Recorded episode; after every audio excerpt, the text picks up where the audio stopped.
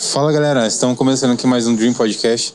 Novamente trouxe um convidado muito especial, ele que tem uma história de vida incrível, que é o Gilberto, mas ninguém vai saber que ele é o Gilberto, porque todo mundo conhece ele como Betinho. Sim. Fala Betinho, obrigado por ter aceitado o convite aí e vir pleno semana aqui conversar comigo. Tá. Gilberto só me traz lembrança a professora de escola, né? Porque é, aí onde era chamado pelo, pelo primeiro nome, certo, né? E a minha mãe quando eu tava brava. Então não era bem, Gilberto! Aí, aí, vinha. No, no, no, geral é Betinho, porque meu pai chama Gilberto também, o pessoal chamava ele de Beto e ficou Betinho. E, e aí quando fui montar a loja, como eu não era um cara muito conhecido na cidade, eu tipo assim, o Betinho ficou mais fácil de ser identificado, entendeu? É, o Betinho, para quem não conhece, ele já tem a. Esse ano faz 11 anos já? Vai fazer 11 anos agora, dia 8 de fevereiro, cara. Cara, parabéns. Valeu. O Betinho tem uma. Conta um pouquinho da sua empresa para quem não conhece. É, eu sou filho né, de, de, de, de, de comerciantes de veículos. Meu pai. Minha mãe conta que meu pai morava dentro de uma Kombi, velho. Era lavador de carro. Olha só. É, aqui em Avaré mesmo. E meu pai tem duas lojas de carro. E sou fruto do primeiro casamento. Opa, eu sou fruto do primeiro casamento do meu pai. Eu vim trabalhar com ele, eu já tinha 23 anos, 24 anos, estava cursando faculdade de Direito. Ah, você é formado em Direito, Sou né? formado em Direito. Mas não aprendi nada, porque eu fiz tudo doutor. É, eu ficava só no bar, né? Eu, eu, eu sabia, o, ja- o japonês me via de longe lá do bar da faculdade aí do Vale, entendeu? Caramba. Eu não sabia nem o que que eu tava fazendo lá, fazer bagunça, né? E na última ano de faculdade, cara, eu, eu tomei, tomei, tomei juízo, eu não sei onde que compra, né? Mas no meu caso eu tomei juízo. E aí eu acabei de trabalhar com meu pai do nada, cara. Vamos despertar, comecei a vender carros.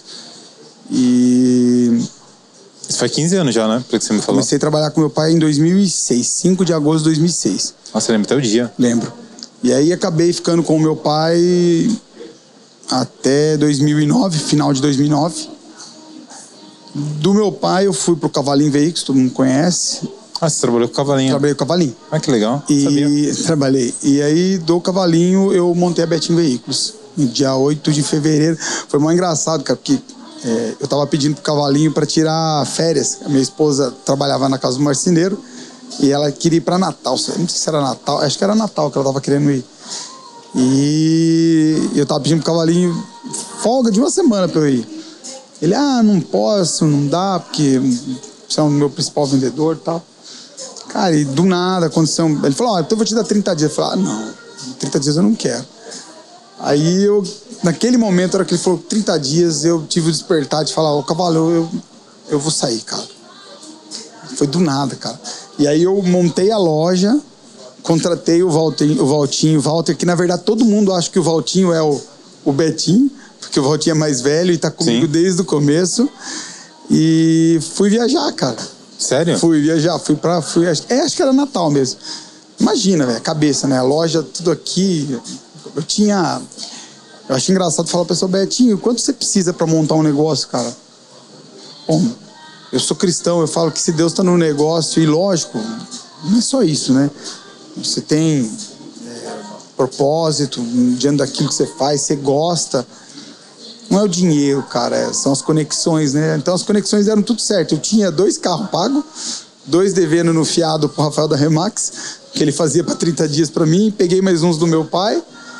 Cara, também até hoje. Hoje a gente já tem prédio próprio até. Minha loja tem tem Você expandiu recente, né? expandir. Minha loja vai fazer 11 anos agora em 8 de fevereiro e a loja que nós temos hoje, ela é o prédio dela é nosso, entendeu? Não é não é uma loja alugada, é, Puta, que legal, cara. Puta uma conquista, né? Sim, Mas, é, tipo assim, meu, você começou com praticamente do zero, né? sim. E, tipo assim, como que surgiu essa vontade? Assim, teve algum momento ali específico nesse tempo que você ia ficar, vamos dizer, de férias e, e surgiu essa vontade? Teve alguma coisa específica na Não, sua vida? na, na verdade, cara. chamado, é- não sei. Não, na verdade, assim. é, eu fiz faculdade de Direito. Eu, como eu disse pra você, eu sou, eu sou fruto do primeiro casamento do meu pai. Quando a minha mãe se separou do meu pai, eles fizeram um acordo que ele ia pagar minha faculdade. E a minha esposa, ela é formada em Direito. Quando chegou na hora de eu fazer faculdade, eu tava com 18, 19 anos, a gente já tava. Eu e minha esposa, naquela época, a gente tava é, tava naquela fase do namora larga, volta, fica, sabe? E assim, meio que influenciado porque ela fazia direito, eu peguei e falei, ah, eu vou fazer direito. Pelo menos é a melhor, tipo assim, a faculdade que mais tinha. A ver. Não é que tinha a ver. Fazer mais sentido pra você, né? É, porque, pô, advogado ganha bem, ou dá pra você prestar concurso, então. Mas eu não sabia nem o que eu tava fazendo lá, cara. Nesse meio tempo também, para quem conhece a minha história, é, eu me viciei em crack, tá? Eu fui viciado em crack durante. Cara, o último ano meu de faculdade, os caras achavam que eu era louco, porque enquanto tava até o pessoal nerd da sala tava tomando bala no bar, velho. Caramba. Eu tava sentado na primeira carteira assistindo a aula. Então, os primeiros quatro anos de faculdade meu, eu, o meu nível de droga só foi Crescendo. só foi crescendo. Eu usei droga pesada e então assim, além de não era uma área que eu acho Foi que eu- muito, Você ficou muito tempo como usuário ali? cara, eu comecei, eu falo, eu falo hoje muito pra jovens, sabe? É, que a gente não tem que agradar ninguém, né? Eu, come- eu vou contar pro seu começo dos meus vícios, só pra você ver que legal. Com 14 anos eu gostava de uma menina, 14 pra 15 anos. E ela achava legal quem fumava, cara. Não tem noção? Aí eu fui lá, comprei uma ação de T, não sei se vocês lembram do maço de T. Fiquei me matando dois dias pra aprender a tragar aquela porcaria, cara. Que era estiloso fumar. Fumar, tá ligado? Aí aprendi a fumar. Namorei três meses com a menina, ela me meteu o pé e o cigarro não. Ai. E em acho que 2000 e... Cara, acho que em 2000 eu vim fazer supletivo no SEDS, mano. Na onde? No SEDS, no SEDS Ah, ah, Não sei se você... deve conhecer o SEDS. Mano, só juntou traia ali, cara. Eu, é, o Zé... Eu vou ficar falando o nome aqui, os caras vão ficar bravos comigo. eu, não, eu não vou falar nome, eu não vou falar nome, Zé vai ficar... não. Não, não, cara, se Melhor você juntasse a galera que veio fazer supletivo, era, era, era o final. e os caras saíam com umas duas meninas de Itaí, mais bonitas meninas, cara. Era uma loira e uma morena. E disse que as meninas pitavam um, né? E nessa época eu comprei um uninho velho. O meu uninho velho, você batia uma porta e abria a outra, cara. O banco era quebrado, era mal barato, velho. Era capotado, ele era de uma professora, você andava atrás ele era assim, ó. Tudo torto, velho. Uninho. E aí um dia os caras os cara estavam a pé, os caras falaram, Betinho, vamos aí com nós aí, que. Ah, você dá uns beijos nas meninas aí, não sei o quê. Eu, meio E- de Zé Ruela, peguei e fui junto, né? Eu não beijei ninguém e fumei a maconha. Entendeu? E acabei aprendendo a usar, usar maconha com 18 para 19 anos. É, Ali foi o primeiro contato seu. com droga, exatamente. Cara, é. Eu, sou, eu sempre fui um cara, mano, que eu sou. Eu sou. Eu sou muito insano em tudo que eu faço. Eu sou muito. Eu vou pra cima, tá ligado? Trabalhar, eu sou um cara que eu vou pra cima. É, vamos. A gente vai abordar o assunto do kart, do automobilismo. Betis quer, não, eu vou no, no melhor que é tem. o famoso 8 ou 80, né? Exato, cara. Então eu me. Uh, aí. E eu já tinha muitos problemas familiares. Meu pai tinha separado da minha mãe muito cedo. A gente tinha uma vida muito conturbada financeiramente. Eu falo pros outros, os outros não acreditam. Eu falo, ah, Betinho, você tá rico. Eu falo, irmão, se você soubesse. Se você soubesse a história, chorava o seu, o burro, a carroça, chorava todo mundo, entendeu? E a gente mudava de casa de três, três meses, Bruno. Não tinha dinheiro pra pagar aluguel. Caramba. É, a minha mãe virou o homem da casa e eu era o. Continuava sendo um moleque, porque fiz 18 anos, ao invés de ajudar ela, eu era um moleque. Começou a usar droga? Comecei a usar droga, começou a piorar a situação, entendeu? Não aproveitava os estudos, assim, porque eu queria julgar meu pai pelas coisas erradas que eu tinha visto ele fazer, mas ao invés de eu pegar aquilo e falar, pô, meu pai fez errado, mas ele tá me pagando a faculdade. Eu, eu acho muito errado hoje. Isso eu, Ressignificar, né, mano? então eu aprendi na Bíblia uma coisa que pra mim foi fantástica, cara.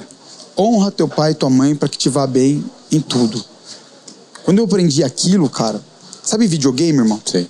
Você já chegou numa fase que você não passa dela? E aí, tipo, você fica ali e fala, meu, vou jogar esse, esse porcaria desse jogo fora porque eu não consigo passar dessa fase. Eu fiz um curso que chama Veredas Antigas na igreja e ela... A gente tem um processo pra saber quando a gente nasceu, se a gente nasceu debaixo de bênção, se veio maldição, se teve rolo, se foi fora do casamento. Tudo isso a criança sente, velho. Depois lá na frente, as coisas que você começa a, a- a mostrar teve a ver já com lá atrás. E eu fiz esse curso muito louco, tava fumando pedra que nem louco. Foi a Fernanda que me chamou pra fazer. No meio do curso eu fugi, eu tava cheio de droga em casa. Eu tinha 5 gramas de farinha e 5 de pedra na minha casa. Fugi no meio do curso, mano, pra fumar. Só pra você ter uma noção. Mas eu voltei durante a semana que existia um grupo de processo, tá ligado? Eu vou contar essa história porque isso eu acho muito importante pra muita gente, cara. E no processo eles explicaram, falaram, olha, mano, você tem que perdoar teu pai, cara. E honrar. Fala, vocês estão malucos, velho. Entendeu? Vocês estão malucos. Eu tinha visto meu pai agredir minha mãe várias vezes, entendeu? É... E a minha mãe, por mais que ela tivesse erros, ela ficou comigo, entendeu? Então, assim, pra... eu achava que a minha mãe era mais fácil eu perdoar, entendeu? Meu pai. Aí eles me explicaram, falaram, olha, cara, isso aí vai ser bênção pra tua vida. E eu confesso, mano, eu escrevi um, uma carta para minha mãe de honra. A carta de honra para vocês eu vou explicar como é que funciona. Você elenca tudo de bom que tem na tua mãe. Você não vai elencar os defeitos, você elenca as qualidades. Legal. Tenta lembrar, às vezes, que você desonrou, que você não desobedeceu, que você xingou, que você julgou. Põe tudo na carta e pede perdão. Para minha mãe foi mais tranquilo. Pro meu pai, eu tava com o coração endurecido de fazer, cara. E. E o meu pai é um cara, mano, hoje eu, eu, eu admiro meu pai pra caramba, velho. Um cara totalmente do bem, veio veio do, do, nada. Meu pai comia arroz com pipoca, mano, na, na roça com seis anos.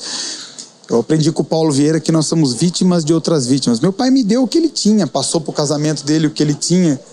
Entendi. Por isso que eu me cobro muito mais hoje de ser um homem melhor, porque hoje eu tenho conhecimento da Bíblia, eu tenho conhecimento de cursos e a gente pode fazer um casamento melhor, ser um pai melhor, ser um empresário melhor. Sim. Como eu te disse agora de pouco, o certo não muda. Certo. É. Mas deixa eu te perguntar aí, você conseguiu perdoar seu pai naquele momento? Você, você ressignificou? Como é que foi dizer pra você? O que, que eu fiz? Eu escrevi tudo de, de bom que eu achava nele, que ele era um cara trabalhador, é, honesto, que era mesmo, entendeu? Bom vendedor tal. Cara, não tinha muita coisa pra escrever dele, velho. Foi foda, velho. Perdão da, da, da expressão, foi. E entreguei tremendo pra ele, cara. Ele catou aquela carta, leu, ele não entendeu, foi. É... Porcaria nenhuma. Mano, mas a minha vida. Dali mudou. Não, abriu a fase. Passei. Falei, tu. Falei, caraca, velho. Sabe como abre as conexões, cara? Aí eu lembro até hoje, o meu pai zoava comigo, viu? Você não passa num concurso da penitenciária, não desmerecendo quem trabalha na penitenciária. Mas não é um concurso assim, extremamente difícil de você passar, entendeu? Sim. Aí eu lembro que eu prestei um pro Itaú, cara, na época. Tinha Caramba. bastante gente e só passava o primeiro e o segundo. Eu fui lá passei em primeiro. Aí o cara do Itaú escolheu o segundo porque eu fazia direito e o segundo fazia administração de empresa, tinha mais a ver com com com com Caramba, que ele, cara. com o que eles queriam. Aí comecei a fazer um estágio, os cara, como meu último ano de faculdade eu levei bem a sério, o Marcelão chamou no Jeff para fazer um estágio.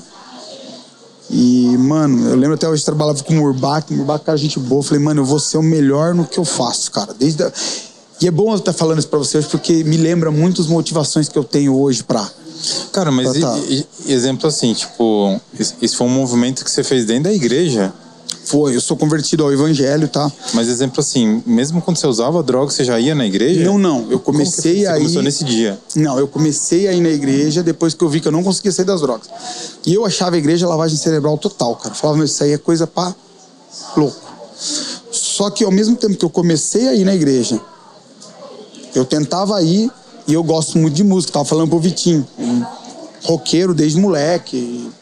Cresci ouvindo Paralamas, Cazuza, Lobão, entendeu? Guilherme Arantes, você fala que não é rock, mas eu gostava pra caramba, velho, Guilherme Arantes. Gosto até hoje.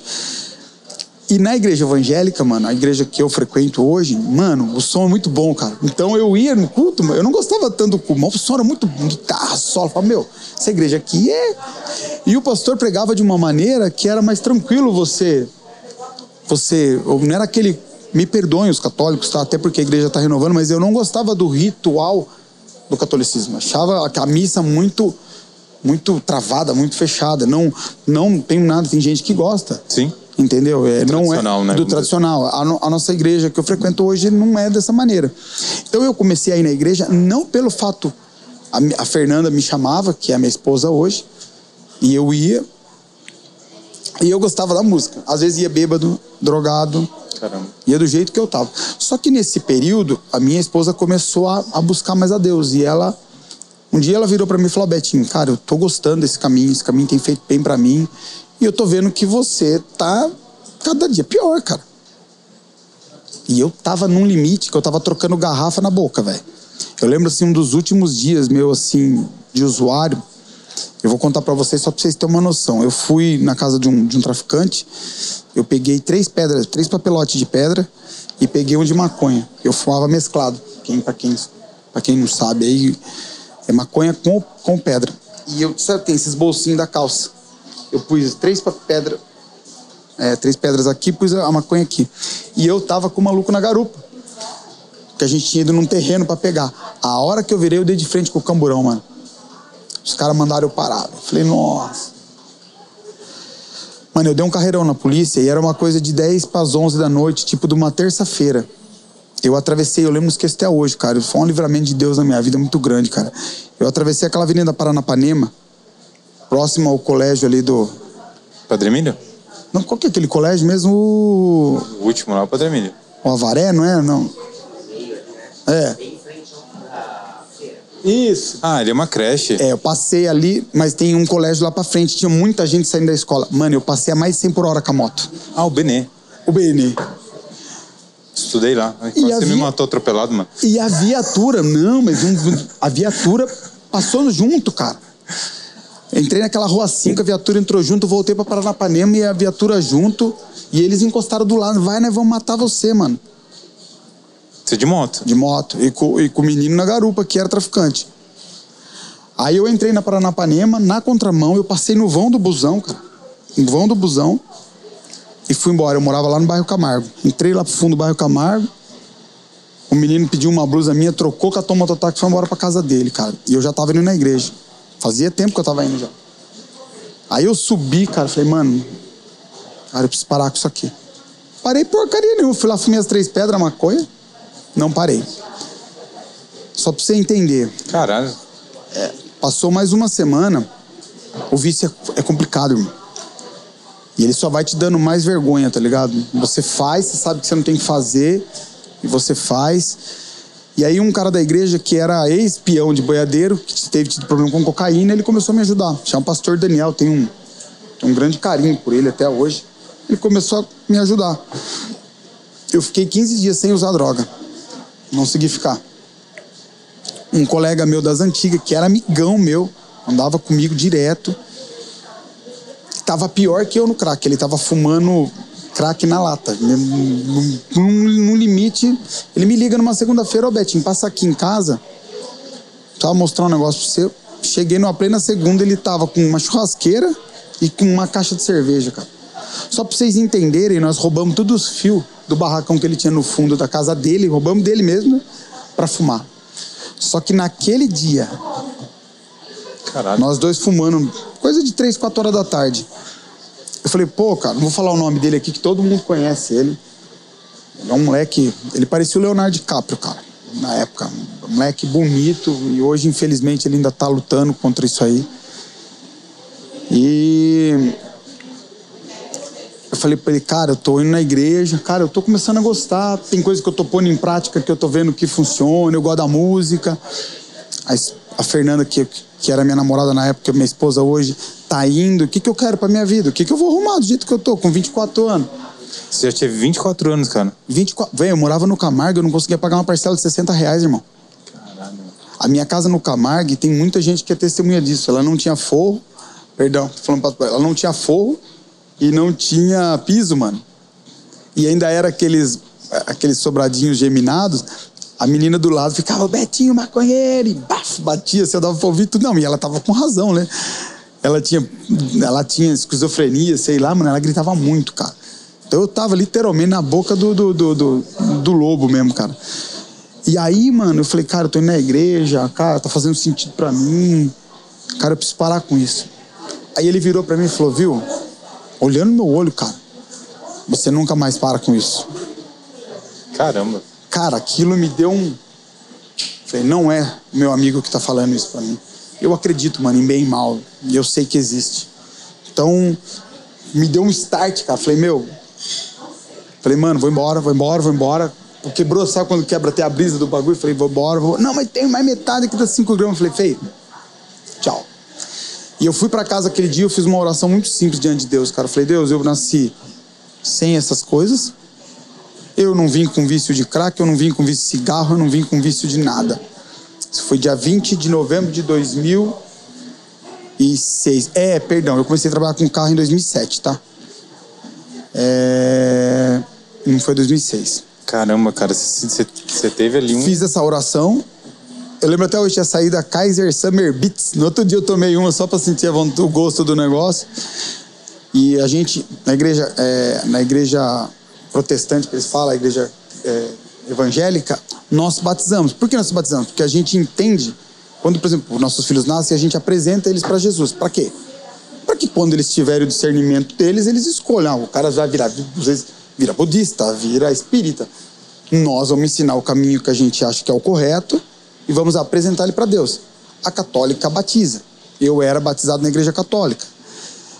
Então a gente, quando a gente decide andar na igreja pelos caminhos de Deus, a gente desce as águas, igual Jesus foi, fez. João Batista batizou Jesus no Rio Jordão. Se eu não estou errado.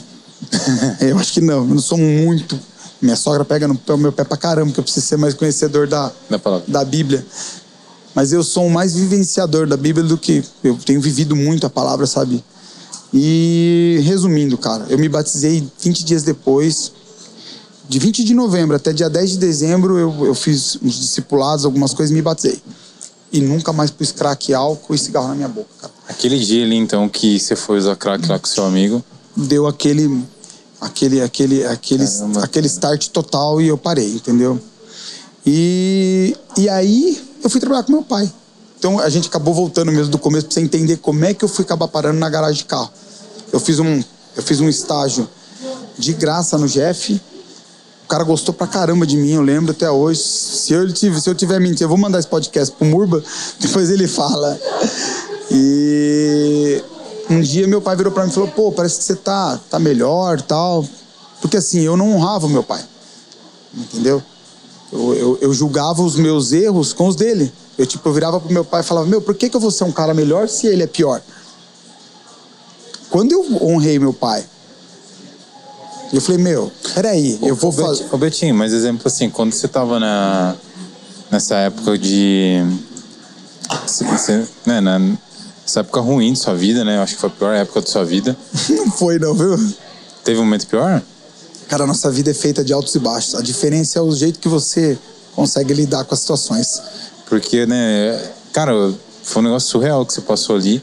Acho que você tem que ter, tá feliz, né? tá- Ter sobrevivido, né, cara? Porque, meu, a droga é um negócio que destrói, né, a pessoa Sim. mentalmente, fisicamente. E- Você vira um lixo humano, irmão. É um, sabe o zumbi, The Walking Dead, que a gente vê? É mais ou menos. Cara, e você se viu ali, né? Tipo, você tinha vergonha do que você fazia naqueles momentos? Você tinha essa, essa percepção, cara? Não Porque, tinha. porque ali você, você ia contra os seus princípios, né, cara? Sabe por que eu não tinha vergonha, irmão? Porque é um prazer imediato. É que nem fazer dieta, irmão. Quando você faz uma dieta, você fala o quê? É, você se priva do prazer imediato. Você quer comer um doce hoje, mas você está tentando emagrecer. Então você fala: peraí, eu não vou me pagar hoje. Vou pagar eu sexta-feira. Aí na segunda, na terça, na quarta, na quinta. Você vai se segurando. A droga não. É o prazer imediato. Você comeu doce. O crack é desse jeito, mano. Você mal terminou de comer, você já quer outro. Mano, o crack é tão do demônio, mano. É tão. Eu falo porque é verdade mesmo. É tão demoníaco, fé. O cara mata a mãe, irmão. E como que você. É, é feio. Você lembra como que você foi a primeira vez que você usou? Puta, cara, eu usei um cara que já até morreu, cara. Judiação. Era o. Lá na represa com um cara que chamava. Mas foi em festa. Foi. Puta, cara. Um cara que morreu uns três anos atrás aí de álcool, cara. Que morreu com problema de álcool, velho. Era um cara bonito pra caramba, conhecido na cidade. Já foi, entendeu? Foi, mas a culpa não é dele, mano. Por isso que eu falo, a gente tem que tomar cuidado também aonde você. Os ambientes que você se envolve. Eu acho que ah, isso é muito. É um, é um é um clichêzão, todo mundo fala, né? Que as pessoas que estão ao nosso redor, né? Você- cinco- você né? é- As cinco é- pessoas que estão ao nosso redor, você é a média, né? Das cinco pessoas que, que você convive. Mas aí é um exemplo, né, cara? Porque se você só vivia num ambiente de droga, de festa, de álcool e de drogas, né, cara? Você foi cada vez indo mais pro E na- ladeira abaixo. E né? na verdade, Bruno, é anestesia, tá ligado? Eu não sou contra o cara tomar uma cerveja, tá? Não sou. Agora fala pra mim, contar pra você. Você sabe tomar um, do Saci Chopp? Pega uns café. Você sabe? Cara, eu, não sou, eu não sou de bebê, tu não sabe. Eu sou super tranquilo, cara. Certo. Mas eu, eu cara, eu- o meu pai teve problema com álcool. Aham. E eu vejo que, que o álcool é, é, é uma droga. Eu já, eu já vejo o álcool como uma coisa muito perigosa na nossa sociedade. Sim. Porque você vê aí quantos acidentes de carro que tem na. Pô, a gente mora numa cidade. Minha mãe morreu por causa de acidente de carro e o cara tava alcoolizado. Depois eu Então, conto pra vocês. Exatamente, cara. Então eu vejo qual que é uma, é uma droga já é, é legalizada. Porque, exemplo assim, meu, quantos acidentes de carro já não tem, eh, teve aqui na nossa, nessa cidade, aqui é muito conhecido, né? A represa ali, a represa de Avaré, por ser, Porque se não souber usar é droga também, viu? Que é muito louco, bonito. tomei um monte. que é muito bonita, mas tem diversos acidentes aqui na nossa cidade eh, nessa pista por conta que a galera vai festar na represa e volta alcoolizada. Então, cara, pra mim o álcool já é um é um é um- uma droga legalizada. Cara, eu acho que vai além disso. É, Eu tive muito exemplo dentro de casa. Meu pai chegava alcoolizado, eles tinham um problema de relacionamento, isso era mais claro do que nunca, casaram novos. E aí, bêbado, irmão, o que que faz? Então, assim, vamos supor, você tá com um problema para resolver com a tua mulher, você chega na tua casa são e ela são. Pode ser que a discussão até aflore, mas o nível se controla mais. Se você tá alcoolizado, irmão, então eu não sou contra álcool, tá? Eu, eu admiro, tinha um casal, amigos meus e da minha esposa, dia a gente foi num casamento e fazia três meses que eu tinha parado. Os caras, como é que o Betinho vai, não sei o quê, porque difícil, cara. Imagina, eu comecei a beber com 13 anos, parei com 24. 11 anos, bebendo, fumando. E a gente foi num casamento, foi o casamento acho que da, da Cláudia Peruzin, se eu não me, lembro- se eu não me engano. Eu, eu, eu pago pau pra caramba nesse, nesse casal. Ele é o Sebastião e a Tati. Nossa, eu acho, eu, acho eles fantásticos. O Sebastião tomou uma cerveja, aí passou aquelas batidinhas, sabe? Ele pegou uma, e nós dois, eu e a Fernanda tomando coque e comendo salgadinho. Daqui a pouco ele. Uma coca. Falei, o que, que é isso aí, Sebastião? Não, o meu é uma cerveja e a gente tomou um. Falei, pô, que da hora, cara. O cara sabe, sabe usufruir. Mas nós não sabemos, cara. Você já percebeu que a gente é insano, cara? É que nem celular, mano. A gente, senta, às vezes, a gente não se conecta no olhar com as pessoas hoje. Que nem eu curto música pra caramba. Eu, eu- quando eu vou assistir um show, eu gosto de perceber tudo, cara. Guitarra, baixo, é fantástico. Então a gente tem perdido muita qualidade da nossa vida porque nós não se conectamos com as coisas mais. Então não é que você saber tomar um. Tem gente que gosta de pegar a cerveja, pôr na boca e ela sente o gosto, ela entende do malte, ela entende tudo. Então o cara sabe tomar uma cerveja, duas. Eu não sabia. Eu usava a cerveja como produto de me deixar mais feliz ou anestesiar alguma coisa, entendeu? Então álcool pra mim é zero, não dá. Lógico. Depois eu fui ver que refrigerante também faz isso. Ó, tô tomando energético hoje, mas eu tomo muito pouco hoje, porque comecei a tomar muito também. Então assim, não é que eu não tomo. Betinho, você é um bitolado? Não. Eu sou um cara que hoje eu tento ser controlado. Esporte, chapa Equilíbrio, você. né, cara? É, cara, é fogo. Começar a jogar bola que nem louco, estourei tudo o joelho. então, assim, você entendeu? Tá, Betinho, você é insano. Então, eu, eu tenho tentado hoje viver um controle diferente na minha vida. E, cara, exemplo assim, que você falou que seu, é, seu pai bebia, né? É, batia na sua mãe. E, Até cara, chato falar isso, porque às vezes ele vai ficar chateado comigo, né?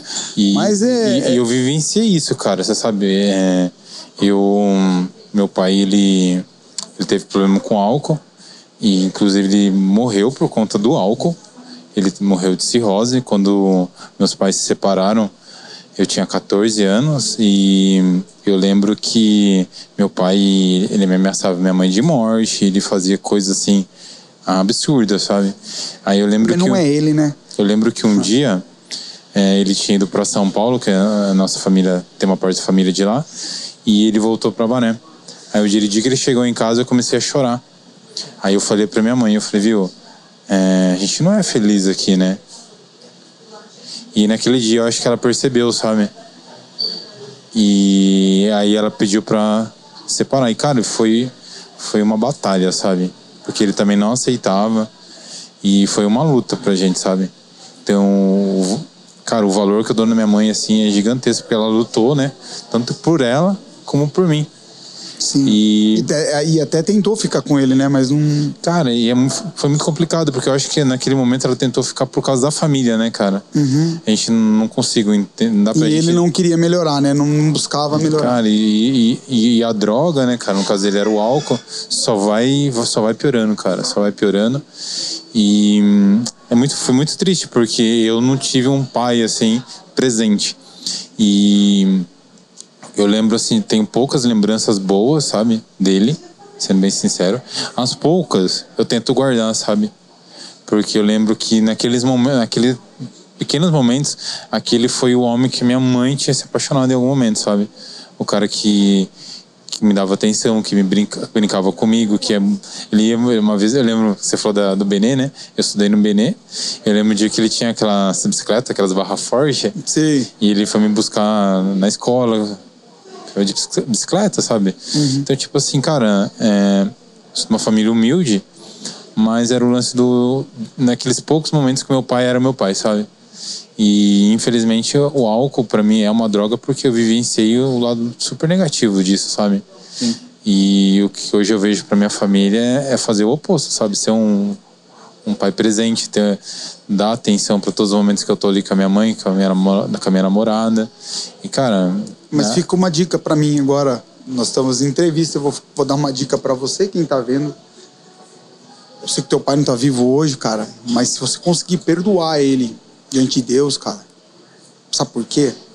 Eu falava tanto isso do meu pai, cara, tanto que eu julguei meu pai, que eu acabei ficando pior que ele, cara. Tava bebendo, meu pai não usou droga, que nem eu. Então eu acabei passando o nível do meu pai. Meu pai não roubava, eu roubei Caramba. eu comecei a roubar para usar droga. Então, assim, é, chegou um dia que eu, eu tinha discutido com a Fernanda, eu fui para agredir ela. Aí, para não agredir ela, eu dei um murro no para-brisa do carro da mãe dela e quebrei. Então, cara, aquilo que você julga, mano, você traz para você. Por mais que a nossa intenção é boa, você fala assim, pô, não, eu não quero fazer igual meu pai. A questão não é. Vou falar para vocês agora de universo, tá? Tem gente aí que não acredita em Deus, então eu vou falar de universo. O universo fala, ah, é seu trouxa. Você tá julgando tal fulano? Vem aqui que eu vou mostrar para você como é que funciona. Então, uma dica minha, Bruno. Você um dia diante de Deus, fala, ó, eu libero perdão pro meu pai. Porque nós somos vítimas de outras vítimas. O que acontece? O meu pai, ele me deu o que ele tinha. E ele não tinha praticamente nada. A mãe dele deu o que ela tinha. Ela também não tinha nada. Hoje nós temos condições de buscar. Olha, um podcast que nós estamos fazendo aqui. Olha quanta coisa que eu tô podendo passar de experiência de vida. Mano, eu não sei quanto tempo eu tenho de vida. Eu não sei o que Deus tem para fazer na minha vida ainda. São fases. Eu tenho vivido fases que são legais e tenho vivido. Fa... Pô, Betinho, mas você anda num carro legal hoje, tem uma carro. Cara, não muda nada. Tem fase que você tá bem, tem fase que você vem, toma uma paulada, uma rasteira da vida que você fala, meu, pô, Acabou. acabou. Aí acabou. Tem uma música que eu tô ouvindo de novo. Cara, e, e- e é muito, muito interessante, porque, exemplo, assim, você conseguiu perdoar seu pai e mudou tudo na sua vida, né? Essa carga que você tinha, que você cresceu ali, né? Esse lado, esse peso que você tinha como criança. Pode? E. Deixa, deixa. que- Opa, a gente está sendo servido aqui. É, passando, vou aproveitar para dar um recadinho, né? Hoje a gente está gravando aqui no Manacá, eu com o Betinho. E a gente só tem que agradecer ao Manacá, que é nosso patrocinador também. E, gente, é. E é muito legal aqui, hein? Muito bom mesmo. Eu já tinha vindo. serviu, você serviu você? Eu vim aqui com a minha esposa esses dias. Apesar de eu ter pego um negócio de ovo mole que eu não gosto, mas eu peguei, o, eu peguei aqueles dadinhos de tapioca, cara, que é uma delícia aquilo lá, cara. O, ovo- o ovo mole eu não gostei.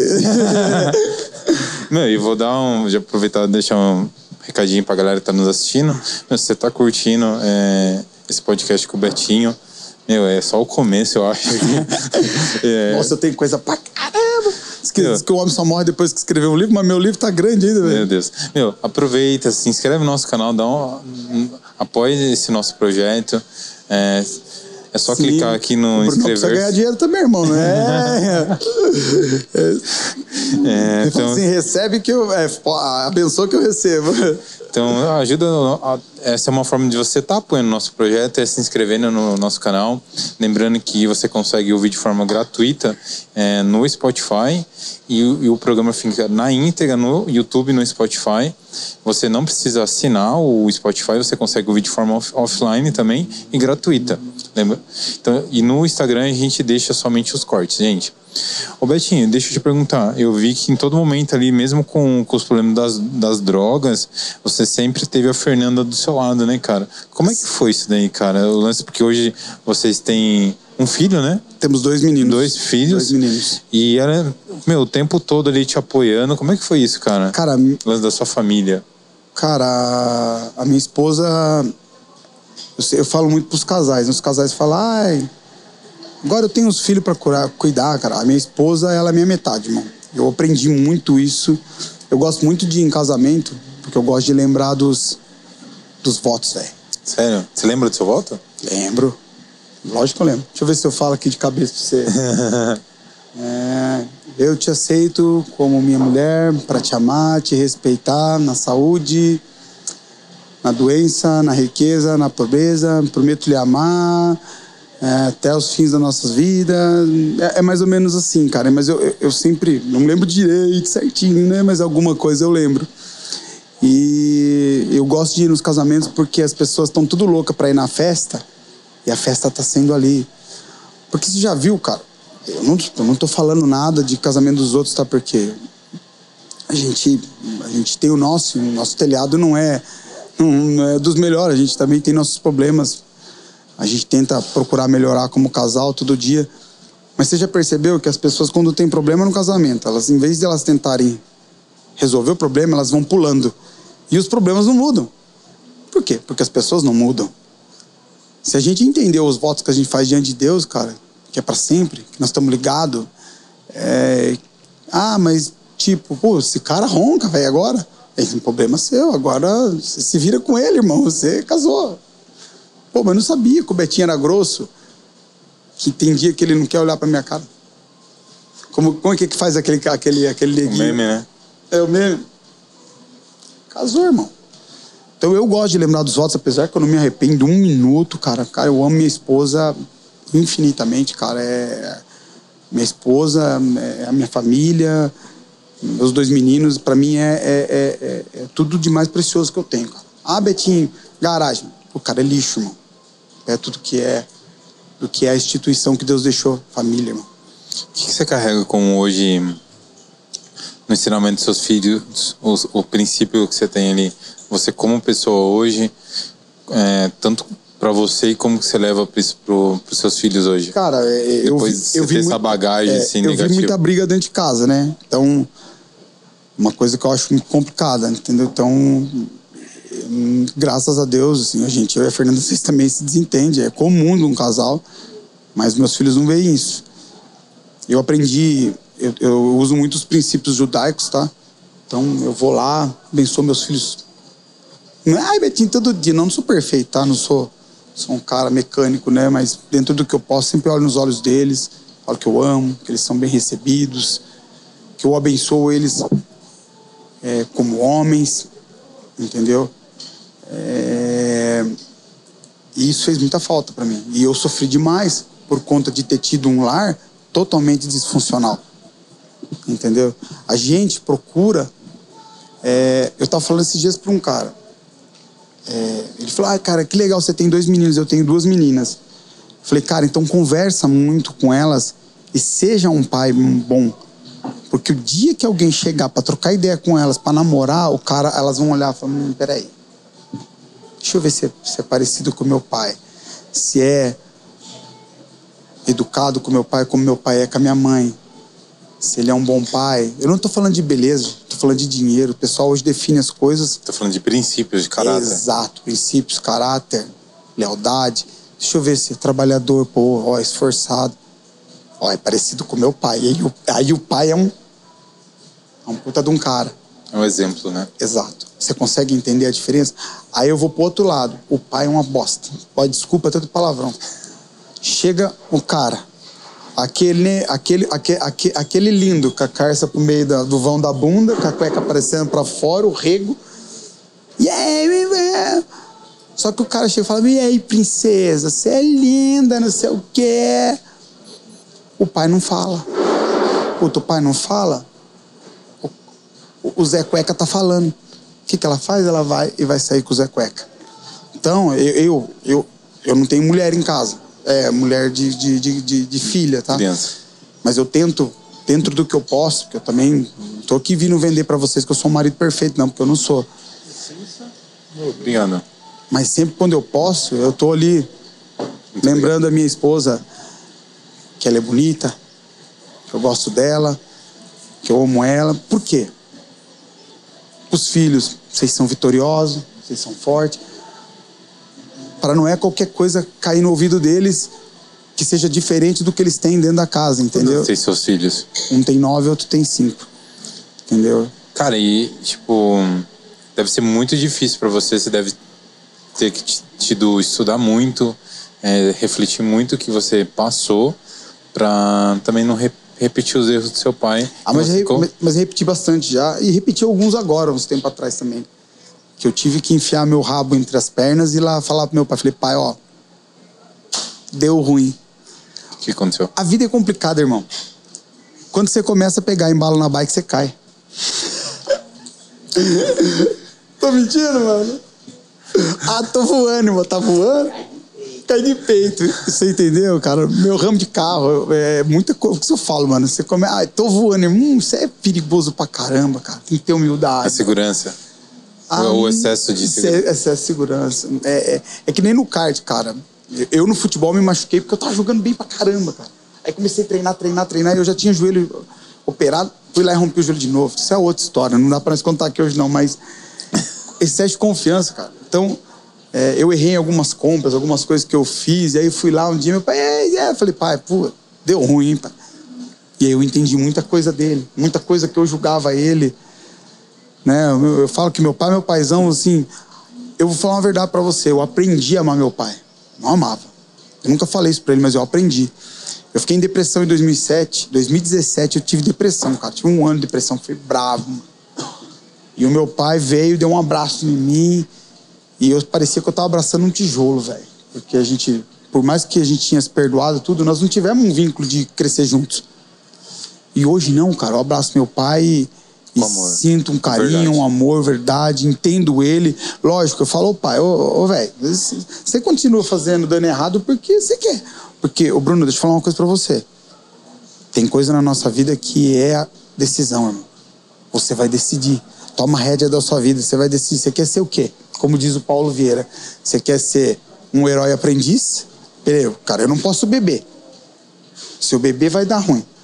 Ah, não, mas aí eu bebo porque me faz. Então, você vira uma vítima sofredora. Então, eu sou uma vítima, a minha vida é uma porcaria, então eu bebo por causa disso.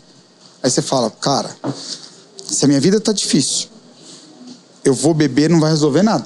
Só vai fazer eu chorar mais ou fazer mais cagada. Então, o álcool é um problema. O que, que eu vou fazer? Eu vou ser um herói aprendiz. Qual que é o herói aprendiz? Eu não bebo mais. Eu tô só citando, né? Que eu tô querendo dizer de álcool. Eu não bebo mais e vou ver por que, que as outras coisas eu tô fazendo tô errado. Ah, eu sou um mau pai? Eu vou melhorar. Eu sou um mau marido? Um empreendedor, que nem eu na, na, na empresa esse ano, eu tive que voltar a estudar marketing digital. Eu tive que estudar empreendedorismo. Eu abri a segunda loja e a segunda loja não deu o resultado que eu queria. Por quê? Eu não tinha plano, irmão. Ah, vai lá, põe lá. Vai lá. É, vai lá, o bonitão, o que tá voando na bike. Vai, tá voando na bike nada, deu ruim. Deu ruim o que eu quero dizer? Eu achei que a loja ia, nossa, em seis Agora meses. vai. Seis meses eu ia estar com a loja, com a segunda loja lotada de carro. Não tá. Mas eu tô caminhando, Bruno. Eu não, eu não posso reclamar, cara. Porque eu tenho aprendido a significar muitas coisas, sabe? Dá uma coisa ruim no dia, aí eu uso, eu acho 15, 15 motivos para eu agradecer o que eu tenho. Não o que eu ou que eu perdi ou que eu não consegui ainda conquistar, entendeu? Tenho 39 anos, irmão. Não sei quantos anos Deus vai me dar de vida aqui. Mas eu já passei bastante experiência, cara. E. Cara, bastante ruins, velho. E, tipo assim, depois que você começou a, a, a viver mais ali com a Fer ali, e você, vamos dizer assim, teve esse lado espiritual seu ressignificado, você foi batizado, né? Sim. Puta, mudou tudo na sua vida, né, cara? Eu vou contar uma coisa pra vocês aqui, pra vocês, pra vocês entenderem. A minha mãe não gostava de igreja, né? Eu ouvia. Na, ó, eu não tô falando nada contra o que o pessoal ouve aí, tá? Mas eu ouvia Oz Osbourne. Raul Seixas era um fãzaço do Raul. Raul, acho que eu tinha as 300 músicas dele. Só que o Raul tem um lado ocultista. Não sei se tô mentindo, Vitinho. Você sabe que você sabe disso, né? Oz também. Então, quando eu me converti, eu sou roqueiro, mano. Eu curto, eu toco guitarra, pra quem não sabe. Já tive uma banda onde eu era vocalista. Mano, eu tive que cortar o ocultismo, porque o ocultismo, ele vai contra o, o, o que eu tô aprendendo dentro da igreja. E eu cheguei em casa um belo dia, camisa de Vênus. Tinha camisa de Vênus. É, e na época eu joguei tudo fora, irmão. Eu joguei tudo. Eu tinha muita coisa do, do. E naquela época a gente gravava CD. Tinha muita coisa do Raul Seixas, Camisa de Vênus, Oz, Perdian. Eu ouço Perdian ainda porque eu gosto, mas o Perdian, se você vê as letras dele, ele tem problema com o pai. Cata as traduções. Muito depressivas. Mas eu consigo ouvir porque hoje eu sou curado. Você consegue entender? O cara, quando ele não tá curado da ferida e ele ouve aquilo, é que nem o cara. Vai piorando, né? Tomou um chifre, ele começa, eu vou beber veneno porque ela não me quer. Mano, daqui a pouco ele vai tomar o um veneno, porque ele tá falando aquilo pra vida. Ele tá falando aquilo pra vida dele, cara. Entendeu? E eu chutei tudo, irmão. Nossa, minha mãe virou o cão em casa. Falei, é, você foi lá, você quebra santo. Ó, a nossa igreja ninguém quebrou nunca um santo. Eu sou respeitador da religião dos outros, tá? É porque eu sou crente, eu respeito a religião das outras pessoas. Cara, religião foi uma coisa que o homem criou, né? Acho que a gente tem que ser espiritualizado. Religião significa religar a Deus.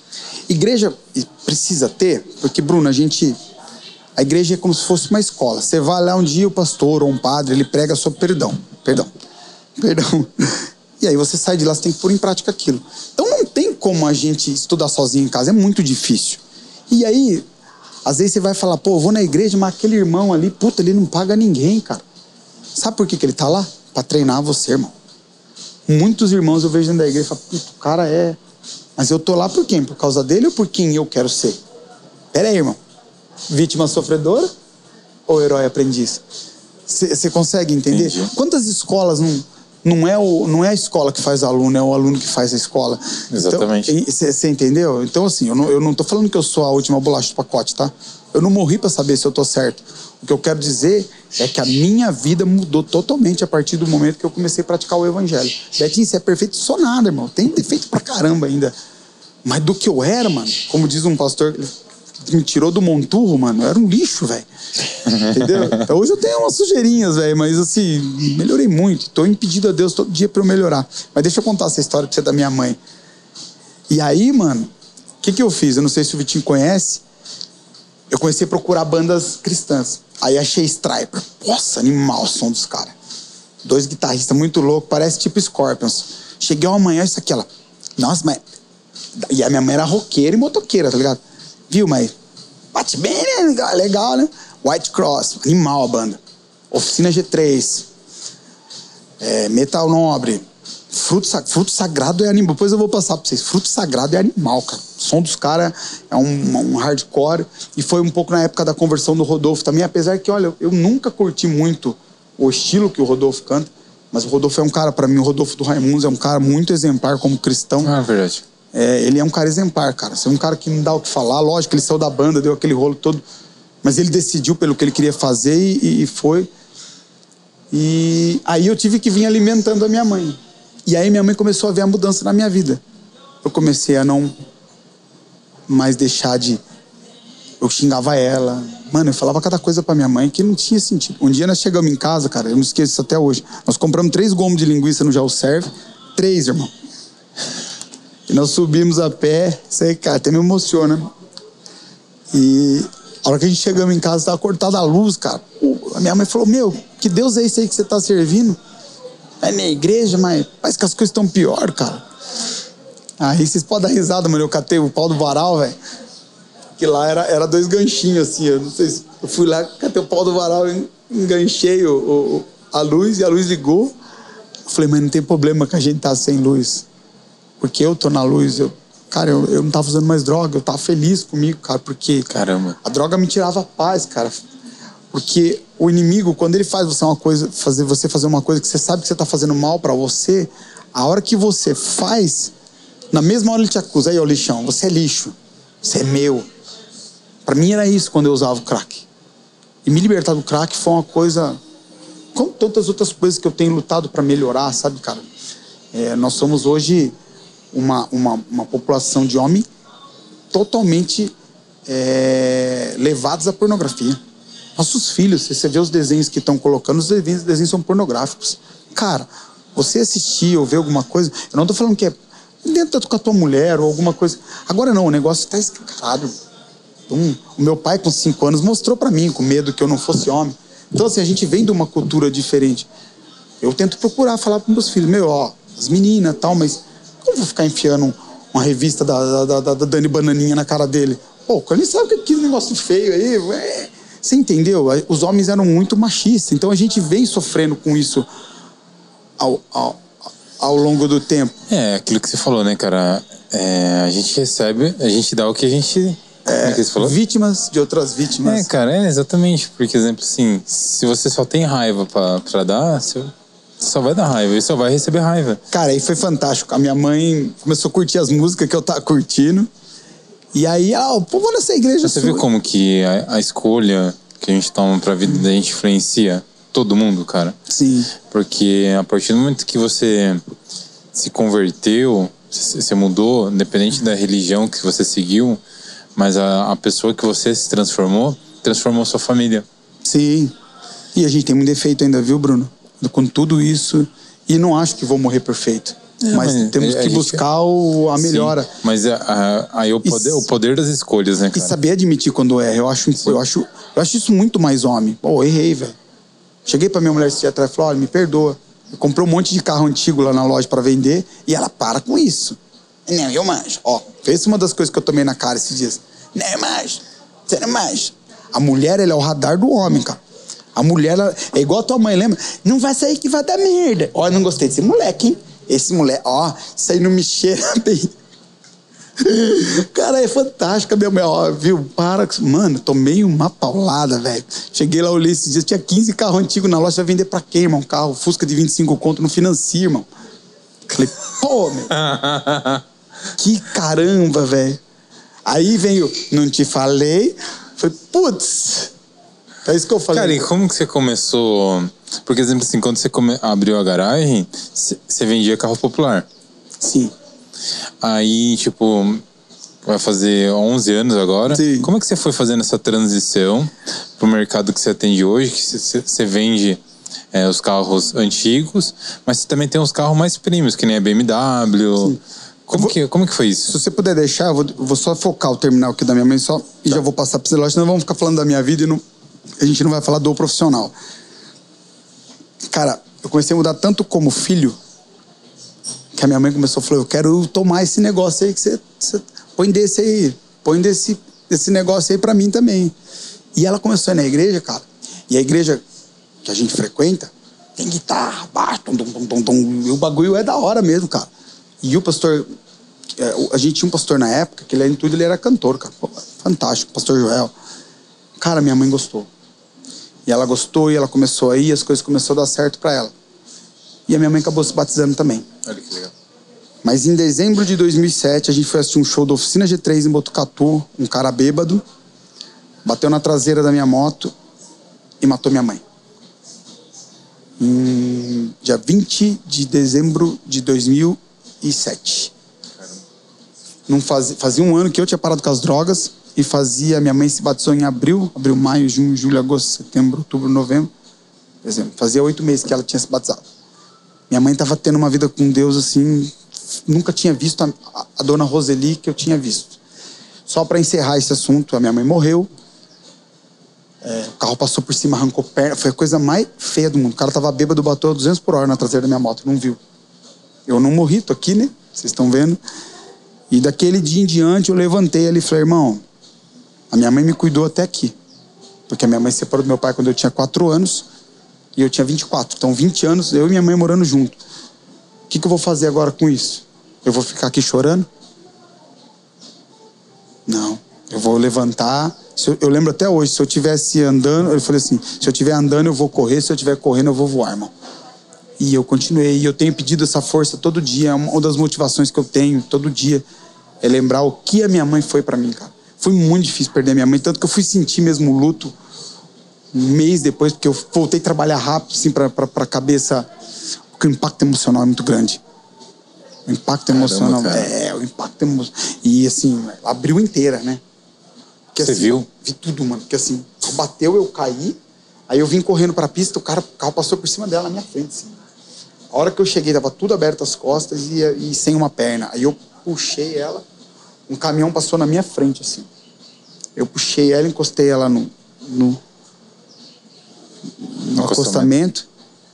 E eu comecei a chorar, cara. Mas na mesma hora que eu comecei a chorar, Deus falou comigo, viu, mano? Tem que tocar. Tem que fazer o correto. Pra frente. Não é voltar a usar droga, não é voltar, não vai adiantar, irmão. O que você vai fazer com isso? Você vai se muquiar e vai chorar, vai usar droga de novo? E daí, irmão? Caramba, cara. Que é tua mãe para você? Entendeu? Só para resumir para vocês, isso foi em dezembro. Dia 5 de abril de 2008, eu tomei a melhor decisão da minha vida. Até hoje eu casei com a Fernanda. Nós juntamos as moedas que nós tínhamos. Eu lembro até hoje que a gente. Eu vendi todos os móveis que era muito velho que tinha na casa da minha mãe, porque a gente vivia mudando, então era lixo não tinha praticamente nada que prestasse. Mas pegamos 200 reais, deu pra pagar o. Deu pra pagar o cartório, mano. Caramba, cara. Deu pra pagar Você vendeu todos os móveis da casa da sua mãe? E deu pra pagar só o cartório. Nossa. A gente ficou com a geladeira que eu mandei pintar de novo e com a televisão. O resto a gente vendeu tudo e aí a gente ganhou de outras pessoas as coisas. E, mano, foi a melhor decisão que eu tomei na minha vida. Aí, tava trabalhando com meu pai, aí agora eu vou voltar para a história da loja. Quer dizer, quer dizer, com 200 reais você recomeçou a sua vida.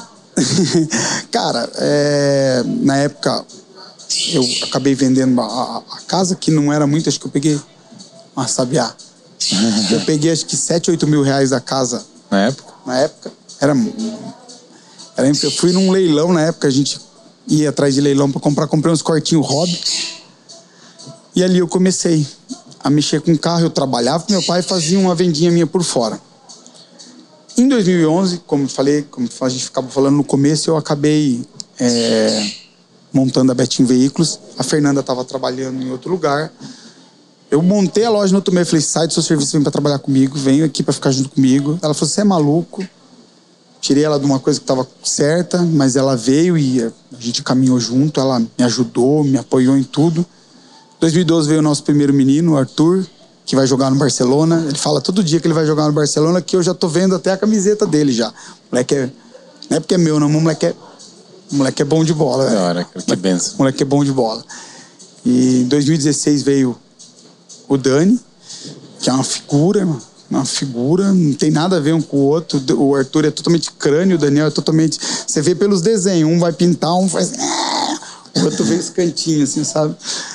Figuras, são meus dois meninos. E aí agora, eu falei muito da minha vida, eu vou, eu vou passar um pouco do profissional. É, dentro desse tempo da pandemia, eu, eu, eu, escolhi trabalhar com o carro premium aqui dentro de Avaré.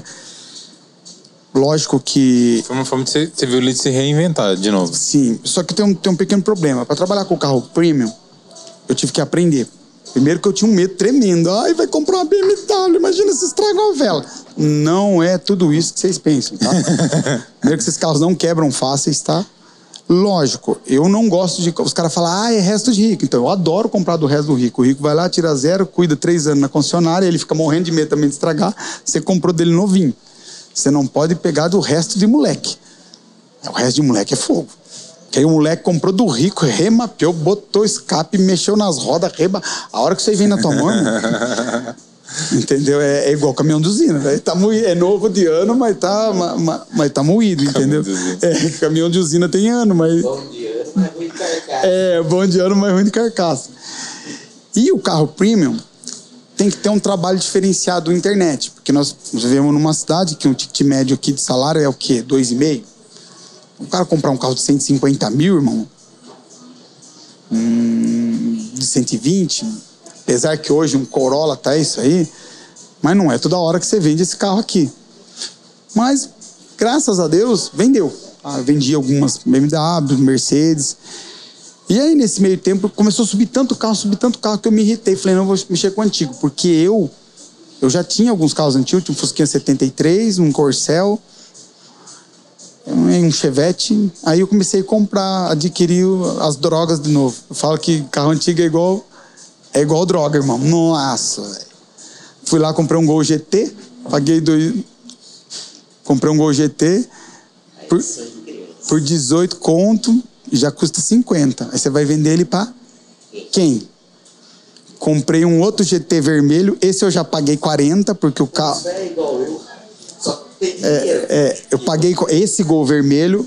É, esse carro é refinado, mas tem 50 mil quilômetros, Vitinho. Só pra você noção. Eu vou mostrar as fotos pra vocês depois. Cara, mas exemplo assim. mas só, só pra entender. Mas vende? Vende, só que é um aí que tá o problema, Bruno.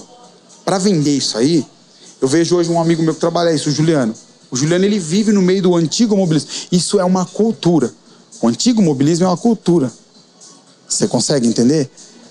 Não é você simplesmente chegar no. É, quero vender. Não, mano.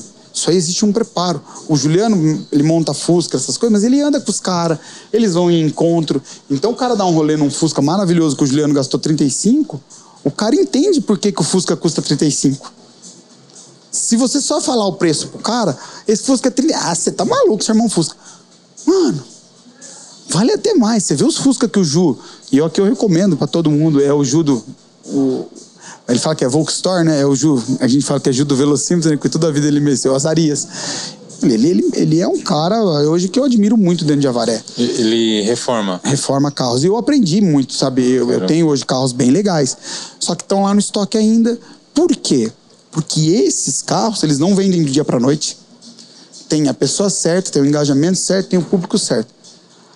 A hora que eu vi no meu estoque tinha 10 carros antigos, 3 prêmio e 7 populares.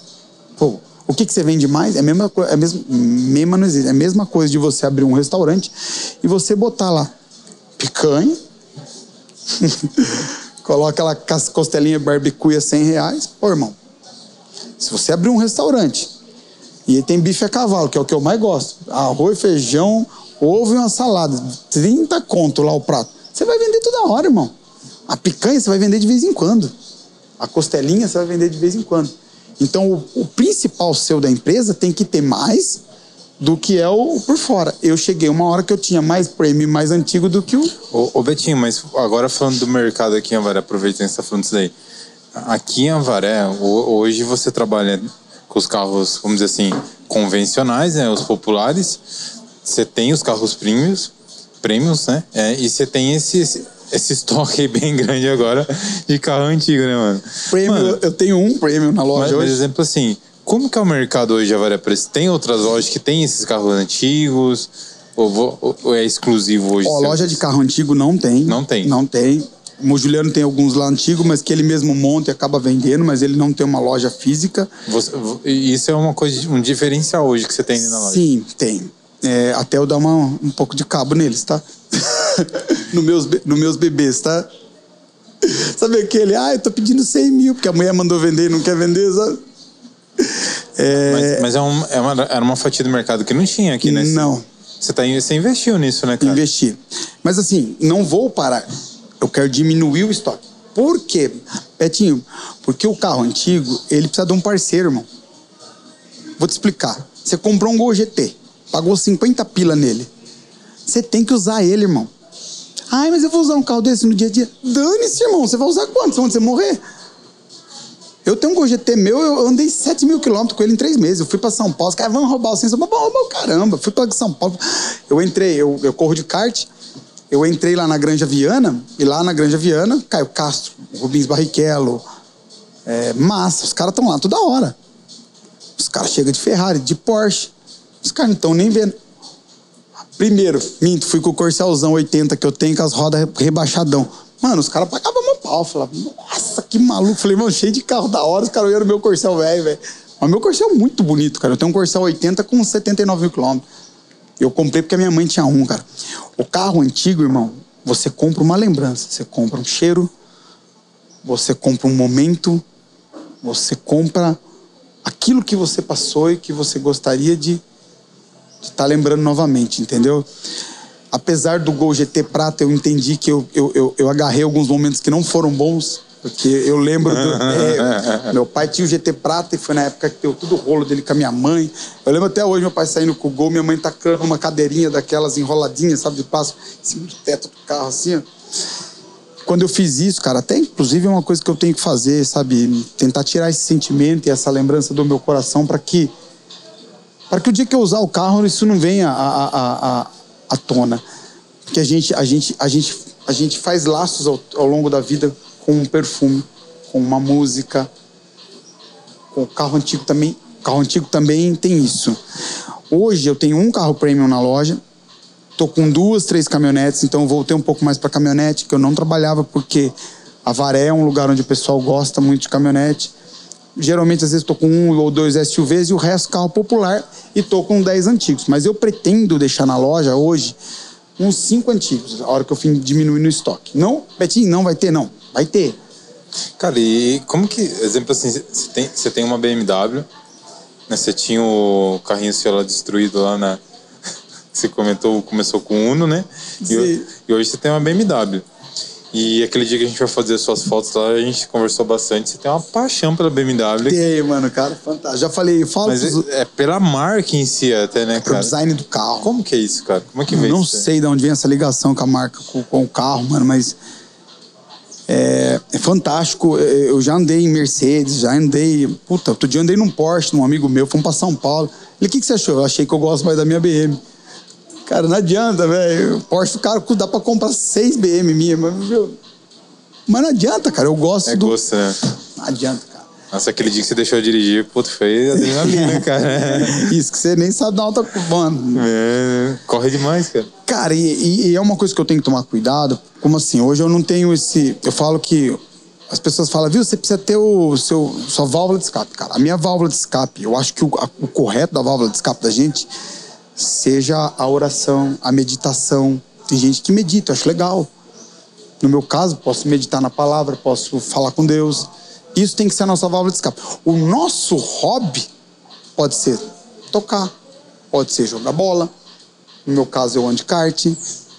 O cara gosta de jogar vôlei. Cara, e exemplo assim, hoje a gente vai já voltar um pouquinho falar sobre o negócio sobre essa mudança que você fez ali na loja e tal.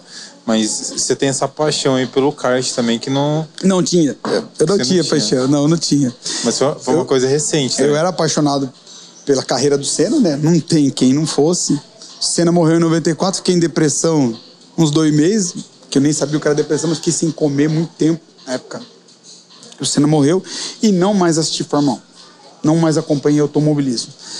E em 2017 eu sofri uma. Eu já tinha os dois joelhos operados, porque eu empinava moto quando era moleque, sabe, coisinha básica. E em 2017 eu rompi o joelho direito e eu fiz uma cirurgia às pressas, deu errado, cara. Caramba. E eu fiquei em depressão. Cara, depressão hoje, se eu sei que a pessoa tá passando por isso, eu, eu vou atrás dela, eu converso com ela, porque é, é, é, é mal, mano.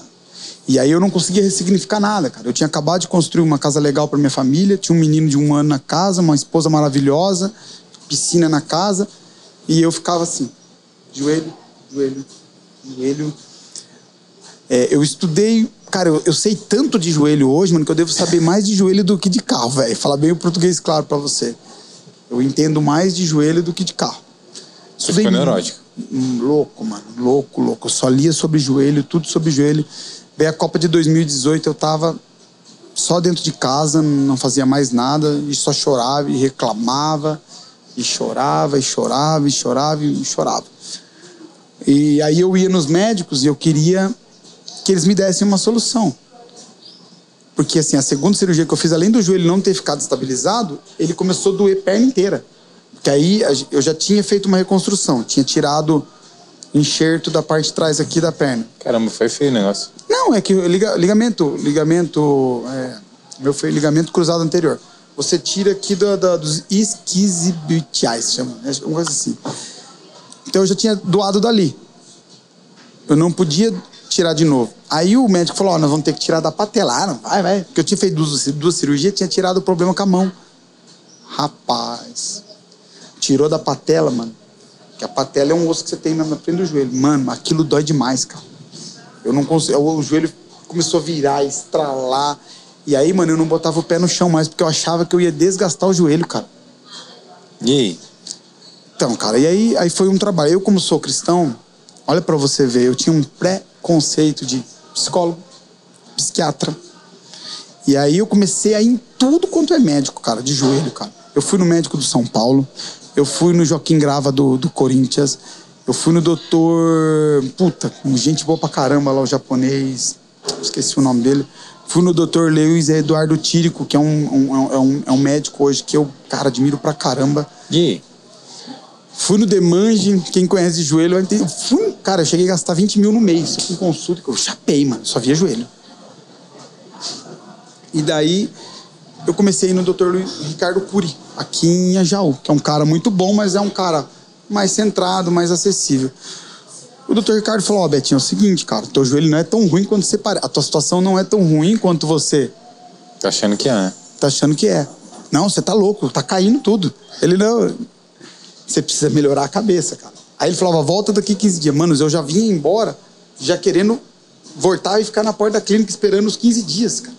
Caramba, cara. Isso é ansiedade, cara. Você quer resolver o problema.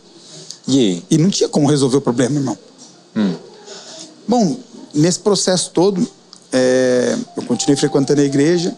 Aí a minha esposa um dia virou pra mim e falou: Olha, Betinho, eu, eu, eu indico você numa psicóloga, porque eu não esqueço até hoje. Ela falou: ela falou Olha, nós construímos uma vida, nós temos dois filhos, eu tô aqui, tô aqui do teu lado.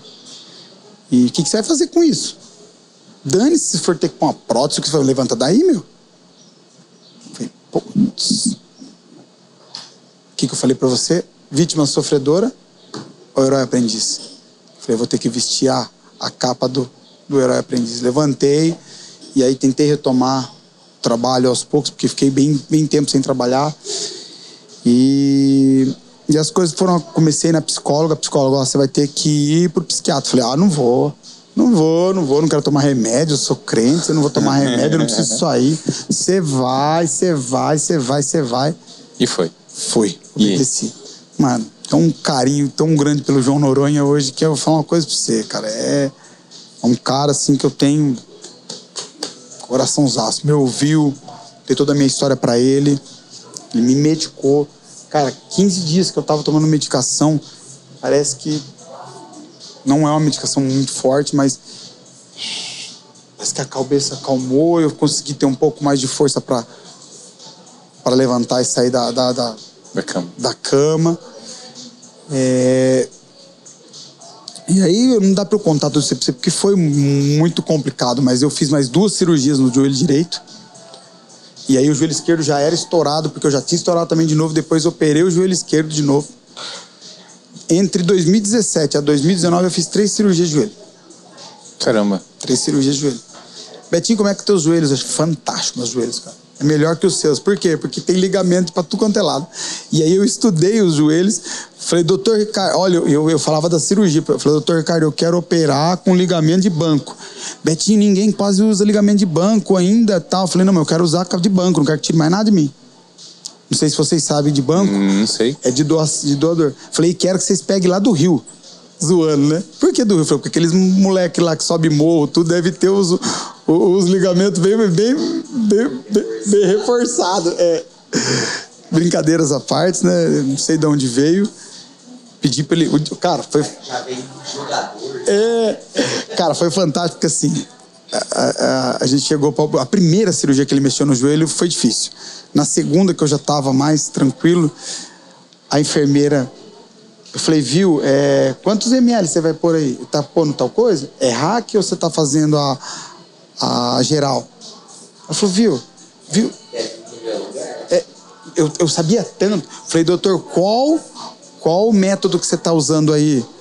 Você vai fazer artroscopia ou você vai abrir? Você vai usar tal método de concho ou de gancho? Você vai passar por fora coisa, vai fazer o anterolateral junto. Agora eu não estou muito mais por dentro da- dos palos, mas na época eu sabia tudo, cara. Ô, Gilberto, você cala a boca, cara. Pelo amor de Deus, cara. Ele me chamava pelo nome, né? Eu falei, o senhor pode tirar foto de tudo pra mim? Olha, cara, ele teve uma paciência. Tanto que agora no ano novo eu mandei uma mensagem o doutor Ricardo, cara, tu é um cara que eu vou guardar no meu coração pro, pro resto da vida. Por isso eu falei para vocês, cara, a vida nos dá surpresa, cara. Você acha que você acha que você tá equilibrado na bike, você vai lá e, e pega uma pedra ou fura um pneu e aí você cai, você tem que levantar a bike, ver o, o se o guidão entortou, o que, que aconteceu e tocar a tua vida até o fim dela, mano. É, então a questão não é onde você tá. Nossa, você tá voando, tudo bem. E como é que você vai se manter aí? Como é que você vai melhorar? Porque vai vir pauladas, cara. A vida ela é feita de momentos bons e momentos ruins. Eu ouvi um dia um senhor, eu tava lá na Proeste, e eu entrei, tinha um senhor falando assim, uma moça, viu, tua vida tá boa? Ela falou, nossa, tá boa. Então aproveita. Por quê? Porque vai vir a fase ruim. Como assim? Porque a nossa vida é assim. Jesus disse: é, Eu estarei com vocês todos os dias das vossas vidas. Isso quer dizer isso? Ah, Jesus vai me ligar. Não, ele quis dizer que ele está com você. No momento feliz, ele está com você. No ruim, ele está também. Mas ele não quis dizer que você não vai passar. Você vai passar. Você vai ter momento difícil. A diferença é que nem eu, eu, eu como sou cristão, eu, eu vou lá, oro, peço, choro, me seguro para não voltar a beber, porque assim, eu vou auto me sabotar se eu beber, voltar a usar droga, eu não vou resolver o problema e vou criar mais problemas. Você consegue entender? Cara, eu acho que é muito interessante que você falou isso, né? Porque você contou vários problemas que você teve e como que você foi ressignificando isso. Nossa, do joelho e, foi e eu acho que, que as pessoas hoje, né, cara, a gente vê assim que todo mundo foge de problema, todo mundo só quer solução, mas são os problemas, são as dificuldades que nos fazem crescer, né? Por que, que eu fui parar no kart? Vamos aí agora? Por causa da cirurgia? Porque aí eu não. Não é que eu não podia. O médico, o doutor falou Você assim: não podia "Ó, jogar bola mais, né? Olha, Gilberto, é, é, é o seguinte: o senhor tá com os joelhos aptos e fez lá todos, ó, gaveta, ó, tá forte. Mas, olha, eu vou, eu vou te explicar como se fosse um carro. A tua suspensão já é umas três vezes feita. É um Peugeot, porque Peugeot não aguenta. É Peugeot, é francês, entendeu? É, então, tipo assim, você vai ter que tomar cuidado no asfalto que você vai andar. Você tem que andar em lugar bom, avenida e tal. E futebol é, é estrada de sítio, irmão. E Tipo assim, eu não te proíbo, mas vocês não é um caminho que que vai seguro, né? que vai Resumindo. ser bom pra você. E aí, cara? Porque o esporte é uma coisa boa, tá? Sim. Não uma, um- que seja uma caminhada, uma musculação, isso ajuda. Só que eu sou muito competitivo, cara. Aí eu entrei num, num, num campeonato de kart que chama é, Roda Presa, dos meninos aqui de Avaré, do Bar do Bola. E lá tem Série A e Série B. No meu primeiro ano de Série B, eu ganhei, ganhei o campeonato e fui pra Série A. Aí no primeiro ano de Série A, eu fiz duas cirurgias no joelho, perdi duas corridas. Hum, fiquei acho que entre terceiro ou quarto colocado. No segundo ano eu fui campeão. E é um campeonato disputado, os pilotos são muito bons. Então, assim, foi, foi gratificante para mim ter ganho. Só que nesse meio tempo, eu fui andar uma vez em São Paulo, numa, numa Copa que chama Copa Subaru. Hum. Foi onde eu conheci um, um dos caras hoje que é o, um dos meus melhores amigos que eu tenho assim de coração, que é o, o, é o Giuseppe Corsi. E aí eu fui ver quem andava de kart. Que eu saí daqui achando que eu era bom de kart. Aí fui lá andar uma bateria com os caras. E? Malo. E daí? E daí que as mulheres lá, viu, dá volta em você, velho. Tem uma menina lá, chama, acho que ela mamifica. Eu via ela com o nenê no colo assim, com dois meninos. Falei, essa mulher tá fazendo aí? Você fica desmenosprezando. Mano, falei, essa aí vai ser a primeira que eu vou jogar lo... Nossa, irmão, o nível é muito alto, velho. Isso no kart amador. Mas como eu sou, eu não sou é, muito controlado, tá? Meu nível de controle não é muito legal. Eu fui logo e entrei pro profissional. Do amador. Amador, amador. Amador, amador do amador aqui, Bauru. Eu poderia ter ido para um amador de um nível, pra você ter uma noção, o Caio Castro andava no campeonato amador lá em São Paulo, andou sete anos no amador, junto com o Johnny da Carteiros. Acho que sete anos não, me perdoa. Eu andou acho que uns três, quatro anos lá. E depois ele migrou para Pro 500. Pro 500, para quem não conhece, já é um kart profissional. O Rubinho anda, filho do Rubinho anda. É... Esse já foi nesse. Então. o, o Zé Ruela que pulou direto na Pro 500, cara. Nossa, irmão. E daí? Fumo, né, irmão? É a mesma coisa que começar a jogar um videogame e botar no Expert. Hum, nossa. Foi complicado, cara. E aí eu comecei a andar em 2019. A minha primeira corrida minha foi em 2019, na equipe da RC. Fiz a corrida e falei, mano, eu quero só terminar. É uma corrida de uma hora e vinte, tá? E eu consegui terminar e terminei bem, porque assim, não porque eu ando bem, é porque eu não quebrei. Porque quando você tá lá no meio, na frente, você acaba se trombando com os caras e se quebra. Então você tá lá atrás só tomando voltas. Eu fui até o final da corrida, eu terminei. E no ano de 2020 teve a pandemia, eu acabei andando algumas etapas, porque zoou, zoou todo mundo, né, 2020. E agora, nesse ano passado de 2021, eu resolvi andar o ano inteiro, entrar na Copa, Copa São Paulo de kart, Pro 500, tirei a, a CBA, tirar no profissional. Mano, o bagulho é complicado. Joelhinho grita. O joelhinho grita. Não grita, irmão, mas a, a lombar grita. Porque você fica com a bunda no chão. Mano, tá mas ligado? exemplo assim. O kart, assim, é que. É, eu te encontrei na Antonieta um dia, você lembra, né? Mas exemplo assim, ó. O, o kart, pra quem não entende, acha que é um brinquedão, né? O kart é o que mais se aproxima à Fórmula 1, tá? A, A a, digeribi- digi- a digi- digibili- dirigibilidade. Exatamente. O kart é o que ele mais se aproxima. O kart que eu ando é um kart quatro tempos, que é o mais em conta que já não é em conta, tá? É o mais em conta que não é em conta. Já eu nem entendo muito dos dois tempos, eu sei que tem lá de marcha, tem six speed, tem um monte de coisa. Ele é igual um Fórmula 1, só que pequeno. Resposta muito rápida, dirigibilidade muito rápida e reflexo o cara tem. Entendeu? Então, o, o cara treinar para um Fórmula 1, quando ele treina no kart, in- inclusive pessoal zoa muito com o Rubinho, mas o Rubinho teve uma carreira fantástica no kart, cara. É mesmo? Opa, o Senna, o Senna mesmo não ganhou o que o Rubinho ganhou. Você entendeu? Hamilton teve uma carreira fantástica no kart. Então, o, Schu- o Schumacher também, né? Fantástico. A história do. O Schumacher só não foi, cara, mais ovacionado, porque o Schumacher, ao longo da carreira, ele fez umas presepadas. Foi sujo em alguns momentos. No, no kart, Meio que- tá, você tá querendo dizer ou na Fórmula Na 1? Fórmula 1. Meio que roubou mesmo, tá? Mas ele é o piloto. Ele fazia de tudo, né, cara? Mas ele é um piloto fora da caixa, né? Ele é. Entendeu? Fora da caixa. Aí algumas coisinhas sujou, tipo Maradona com a mão, entendeu? é, mas. É, o pessoal fala que ele era de vigarista, exatamente. Mas dessa o galera- também não era santo, De- tá? Dessa galera nova, Longe disso. mas dessa galera nova aí que, que tá hoje na, vamos dizer, na Fórmula 1, tem alguém assim que você admira? Que foi... Ah, eu sou fãzão do Hamilton, mano. Tirando aquelas roupas loucas que ele veste lá. E aí fala, Betinho, por que, que você é fã do Hamilton? Não é o Hamilton fora das pistas, tá? Com as roupas.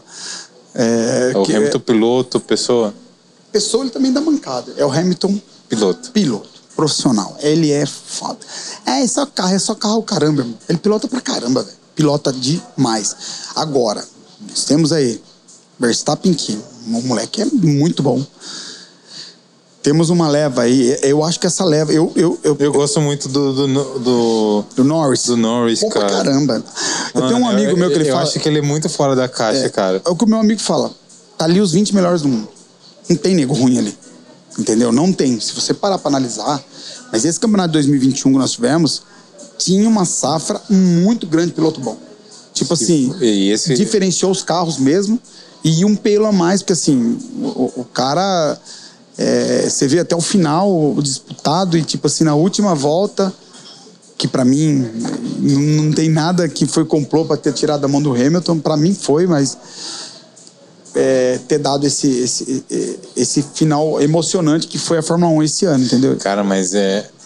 Eu, eu acho que dessa galera que veio, né? Porque veio, tipo, o Vettel uma época, tipo, veio o Hamilton, depois o, Alonso. Foi vindo um ou outro ali, né? Eu acho que agora veio muita gente boa de uma vez só. E, e os, e os velhos andando bem. O Alonso andando bem, o Vettel andou bem esse ano.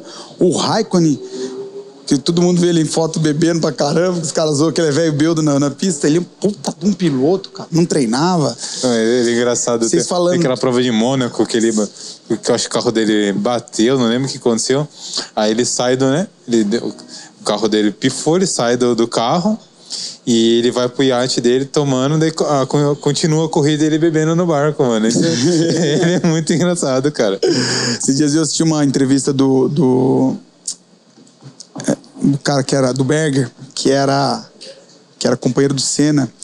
E ele falou que quando o Senna veio pra equipe pra andar com ele, ele falou: é, eu vou ganhar desse brasileiro e pá, não sei o quê. E ele falou que ele só ganhou o primeiro treino do Senna, porque depois não deu mais nada. Mas o Senna era um piloto agressivo, super agressivo. Eu quero né, cara? deixar um. Dentro desse podcast, eu quero deixar um, um- um exemplo do Senna que eu aprendi com esse, com esse vídeo que eu assisti. Ele falou: meu irmão, acabava as corridas, eu catava e ia embora. O Senna catava, entrava pra dentro do trailer e ficava estudando telemetria. Acabava o ano no campeonato, o Senna ficava no, na onde estava e já começava a estudar o campeonato do ano seguinte. Chegava no final de semana, eu enchia meu nariz de vodka, o Senna tava correndo com o Nuno Cobra. Falei, irmão, não tinha como eu ser melhor que o cara. Você consegue entender? O Senna tinha talento? Tinha. Mas o, ali, cara, era sangue demais. O Senna ele representava pra nós o que nós, povo brasileiro, somos. Porque nós somos um povo sofrido, mano. Tá vendo esse ano aí, ó? Em Cê- tudo que Você tem já viu passado. um filme que chama Ruby? Não. Que é de um cara que ele. Ele, ele é um baixinho, ele não tem o biotipo pra jo- ser um jogador de futebol americano, resumindo. Ele não, não tinha o biotipo pra jogar futebol americano. E esse cara, é uma história real, ele chegou na NFL, que é, o, é, o- é a Liga dos Campeões, pra quem não entende de futebol americano, é o pica ali, né? E hum, o Kobe Bryant levou esse filme como inspiração para a vida dele. Ele falou assim, pô, eu tenho, eu tenho talento, eu tenho biotipo, eu tenho tudo a favor. Se eu me dedicar é, igual esse cara fez, ele falou assim, eu, é, eu posso che- chegar onde que ninguém chegou. Aí ele falou que ele começou a acordar às 5, às 4. Ele falou, cada vez eu preciso treinar mais. E eu vi uma vez o Arnaldo falando do Senna, que o Senna, ele era o piloto que mais treinava, né? Ele era obstinado, cara. Nossa, era surreal o que ele fazia. Ele era obstinado pelo que ele fazia. Eu admiro, eu acho assim, hoje eu vejo um, um problema em ser obstinado. Você deixa outra área da sua vida. O que que é ser obstinado pra você? É o cara que faz de tudo pra que aquilo dê certo. Mais que foco, é, isso é ob, ser Só que é assim, isso. cara, a ob- a obstinação você tem que tomar cuidado. Por exemplo, eu tenho família. É, então vamos pôr, Betinho, você vai ser obstinado pelo cara. Não tem como, irmão. Como é que eu vou ficar no final de semana todo lá de kart? Eu vou largar meus dois filhos. Quem que vai criar? O, o YouTube? Eu tenho mulher. Como diz, quem não dá assistência abre concorrência. Você tem, é, você tem que estar que tá ali. Mas eu, eu- vejo que você falou do Hamilton, ele, ele abriu mão, né, cara, da vida dele. Sim, ele é solteiro, né? A gente não sabe. É, Ele, eu vejo assim que no momento que ele quis né, ser o maior agora de todos os tempos, ele mudou tudo, né, cara? O jeito dele. Ele é vegano, né? Não que eu acho que. Eu acho que. Bom, ele se dá bem, né? Porque tem um corpo bem definido e tem um preparo físico, ele não deve fazer falta de carne. Mas ele é um cara que treina muito mais do que já treinava. Até porque ele já tem 36 anos, 36 ou 37. Você disputar com um moleque de 22, 23, o organismo do moleque de 22, 23 é to- to- totalmente diferente. Aonde que o Hamilton ganha? Na experiência. Tem mais experiência, entendeu? Então, E o talento, né, cara?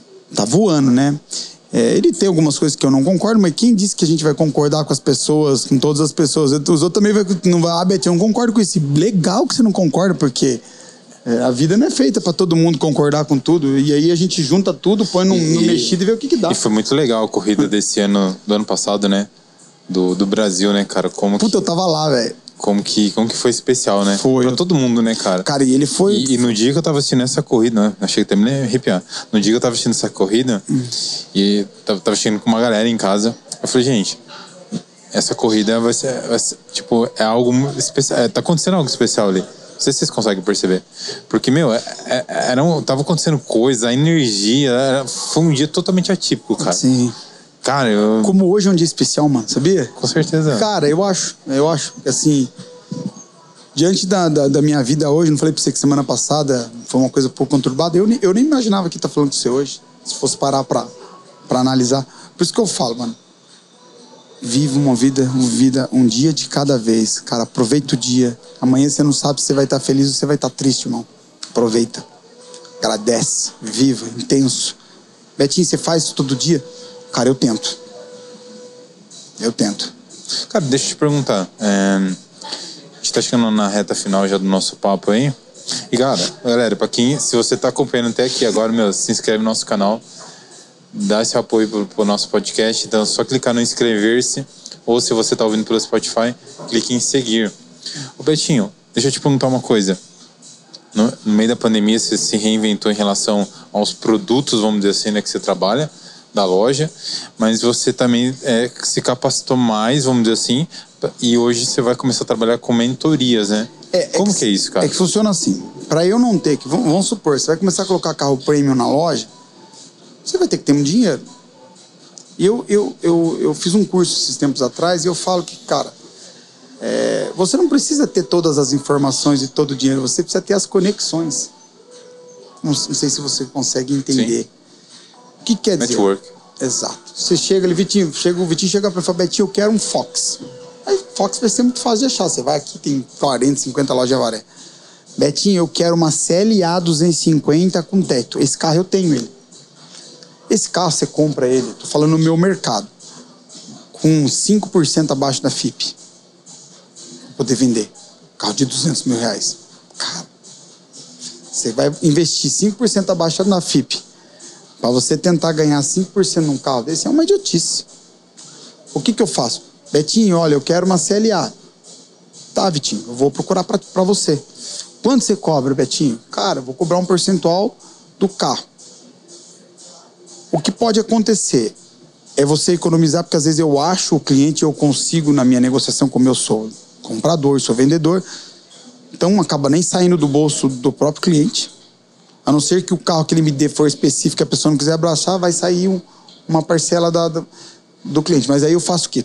Todo o processo para você não cair num golpe, não comprar um carro que já foi batido, não comprar um carro que já foi chipado, que já foi de track day. Ah, o cara, um- eu tenho um, o tio do Zé precisa estava querendo uma M3. Eu achei várias M3, tudo M3 de track day. O que, que é track day, Betinho? A M3 já é um carro que vem forte. Os caras vão lá e remapeiam, mexem escape.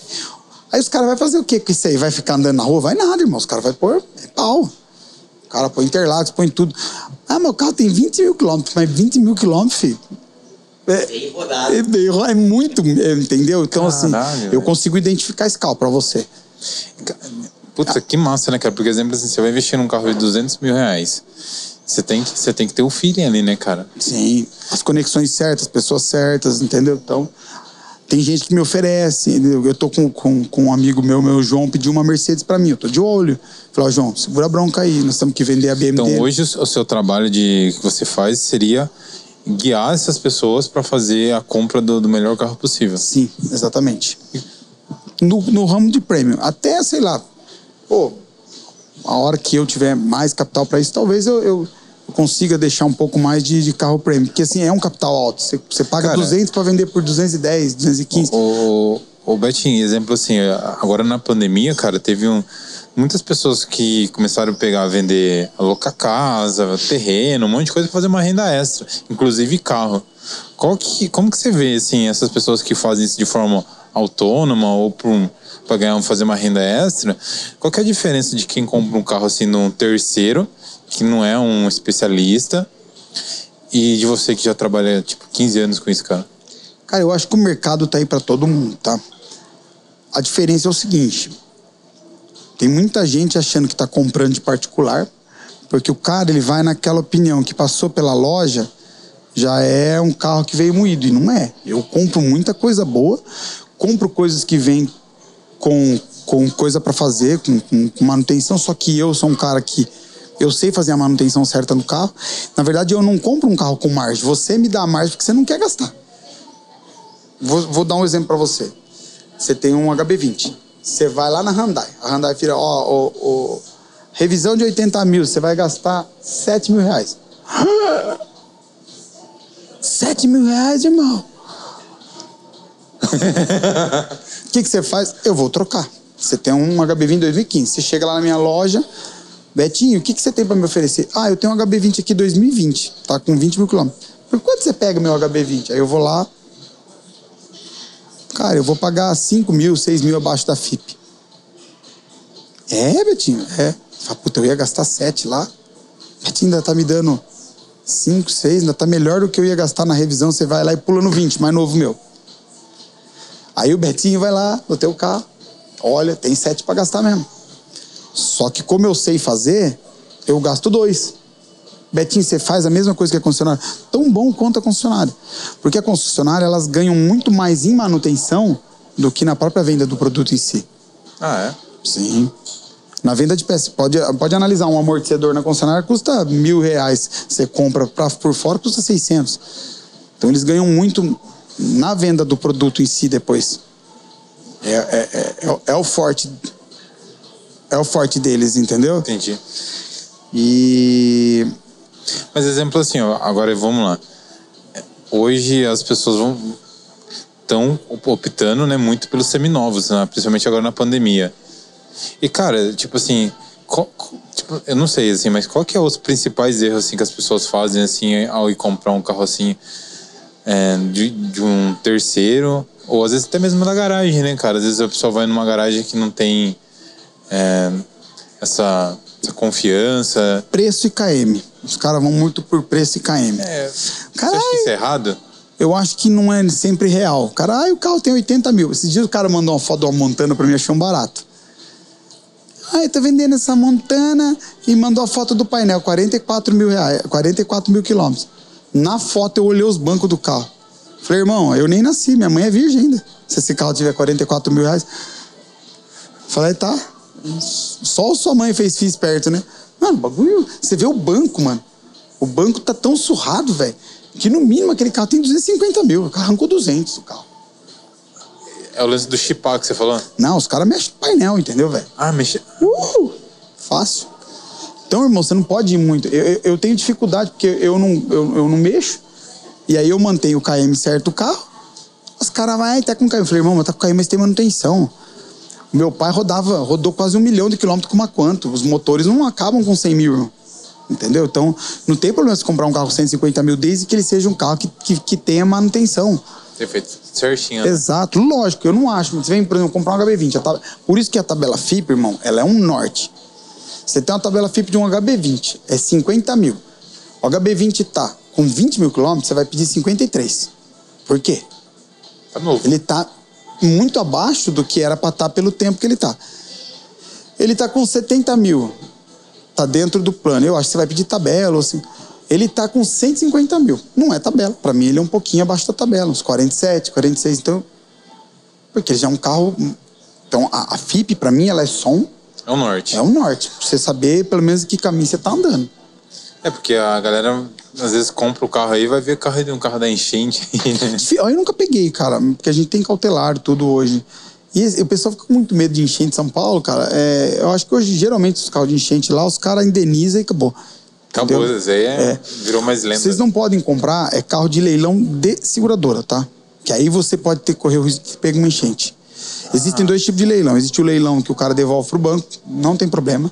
O leilão do banco é ok. Ok, porque acontece? O cara não conseguiu pagar, devolveu pro banco. O banco vai lá e vem, revende o Mas carro você de tem que novo. pagar esse carro à vista, né? Sim, pro banco. E paga um pouquinho mais barato. E é certo você avisar o cliente pro cliente não ficar bravo. Porque pode acontecer que na hora de você fazer um seguro, alguma coisa, o seguro Mas- deu uma chiada, entendeu? Sim. Mas daí. Mas você consegue vender esse carro daí no valor da tabela FIP normal? Mesmo, mesmo sendo de É, tem leilão? gente que vende, tem gente que vende mais caro. Eu, quando eu pego leilão, eu procuro vender um pouquinho mais baixo Tá. e, e, e falar pro cliente, para dar uma vantagem. Porque ó, tem leilão, tem leilão. Bom, o carro vale 150 mil. Eu tenho uma, uma, uma Hilux lá na loja que ela veio do leilão do Santander da, da própria agência. Ela custa 107, eu peço 99.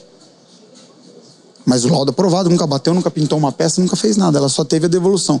Betinho, mas precisa registrar? Precisa, porque se a pessoa que devolveu o produto ela tem mais dívidas no nome, a partir do momento que o banco fala, ó, ela foi a leilão, a vida dela ali para frente, ela começa uma vida nova. Então o que ela tinha de para trás, por exemplo, o cara devia para Deus e o mundo. mas ele devolveu essa, esse carro para o Santander. Então o Santander não vai responder pelos outros processos, tipo assim, que o cara vendeu, mas ele não podia vender. Não, porque esse carro era vinculado ao banco, o banco ele devia para o banco.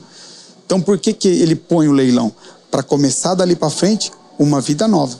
Então leilão de financeira. É deixa eu te boa. perguntar, exemplo assim, que nem agora falando um pouco da, da parte de manutenção. Os carros prêmios, que nem, que nem você falou, é, é, é mais a parte de pre- manutenção preventiva, né? Não, não tem esse gasto de- a- absurdo que a galera acha que tem, né? Não, o, o- carro prêmio é assim, cara. É. Por Parte exemplo, de- você vai comprar uma BMW. É, não dá pra você abastecer no posto de 2,99 lá em cima, entendeu? A lavagem. Não vai. Carros são europeus, eles estão acostumados a andar com combustível de alta octanagem, entendeu? Que seria o quê? Uma... Combustível bem purão, entendeu? 80, 90% puro. Você me falando que você abastece.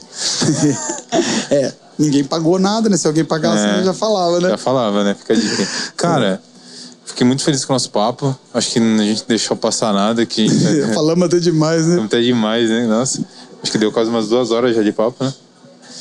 Cara, fiquei muito feliz mesmo. Desculpa aí se a gente estendeu demais. Não, tá tranquilo. E quer deixar algum recado aí pra galera que, tá te conhecendo hoje? É, uma mensagem, não sei, qualquer coisa. Bom, é, agradecer também a Ela, né? É. Agradecer a oportunidade de estar de, estar aqui, de ter passado muitas coisas e com essas coisas eu também poder dar exemplos e exemplos bons. E os exemplos ruins, eu, eu falo para as pessoas, não para as pessoas fazerem a mesma coisa, é já para não fazer mesmo. Que o, o sábio, ele aprende com o erro dos outros, entendeu? É uma coisa que eu sempre falo. É, o cara que é sábio, ele aprende com os erros. Então, droga não presta, galera, tá? Não vão usar drogas, não façam isso em casa nem fora. É... Pratiquem esporte que é muito bom, ó. Tô andando no kart, não falamos direto isso aí, no profissional, tô levando bastante pau, mas já tô uns meio segundo atrás dos caras já. Tá começando a melhorar já. Meio segundo, meio segundo é, um- é uma, é uma eternidade, né? É, visitem a nossa loja, Betinho Veículos, fica na Avenida Celso Ferreira da Silva 661. Se você gosta de carro antigo, tem alguns lá para você ver. Consultoria, carro zero, a gente também atende. É muito difícil o pessoal procurarem, mas a gente atende também. E o que eu posso falar para vocês é que dentro do jeito que eu trabalho, eu sempre vou te vender a verdade, é, o, o que é real, eu vou ver o perfil se, se cabe para você ou não. Aí, Betinho, eu, eu vejo o vendedor, falei, Betinho, esse carro gasta? O vendedor fala, não, não gasta. Eu já falo, mano, gasta, não vai comprar, porque gasta. Você já tá pensando. É que o cara outro dia pegou lá, perguntou pra mim de uma Evoque. Falei, irmão, é, não, não gasta. Bom, o cara que compra Evoque, mano, ele não quer saber se gasta. Entendeu? Ele quer Nem saber. dá, né, pô? Não, ele quer saber se tem teto solar. É, entendeu? Então, assim, dentro do que eu puder, eu vou estar sempre estar auxiliando. Eu espero, cara, diante de vocês aqui, eu espero que minhas coisas prosperem até para que eu possa trazer mais emprego para Varé, mais pessoas possam ser abençoadas pela, pela porta da Betim Veículos, mais pessoas possam ser aprender com, os, com as experiências boas e ruins que eu já tive, entendeu? Se precisarem falar comigo, tô na loja. Agradeço, Bruno. Agradeço aí o que você tem feito Tamo por junto, mim. pô. Tá bom? E bora evoluir, né? Que nós temos um ano aí inteirinho pra frente pra estar tá na luta. Gente, hoje eu conversei com, com o Betinho. Cara, como vocês viram, tem muita história. Em breve a gente poderia gravar um podcast só pra falar sobre kart. Pode ser. Fácil.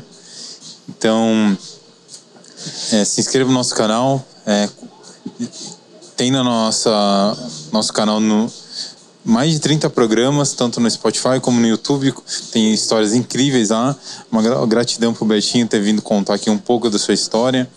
Gente, é isso. Sigam lá o Betinho nas redes sociais dele, conheçam a empresa dele. Para você que quer conhecer um pouco do meu trabalho também, com fotografia, vídeo, é, sigam lá o meu perfil, é o Bruno Loureiro. Se você quer participar um dia do podcast, é, mande uma mensagem no nosso Instagram. Se você quiser um dia produzir um podcast também, manda uma mensagem no Instagram. É isso. Ah, e lembrando, se você quiser ser um patrocinador, go- gosta do nosso produto, gosta do nosso podcast, entre em contato com a gente tanto no comentário no, no Instagram, que a gente pode estar conversando e você também fazer parte dessa, dessa família que é o Dream Podcast. E agradecendo mais uma vez a Gabi Sampaio que me investiu hoje, a Almanaká, que é o nosso patrocinador também. E é isso, gente. Obrigado e tamo junto.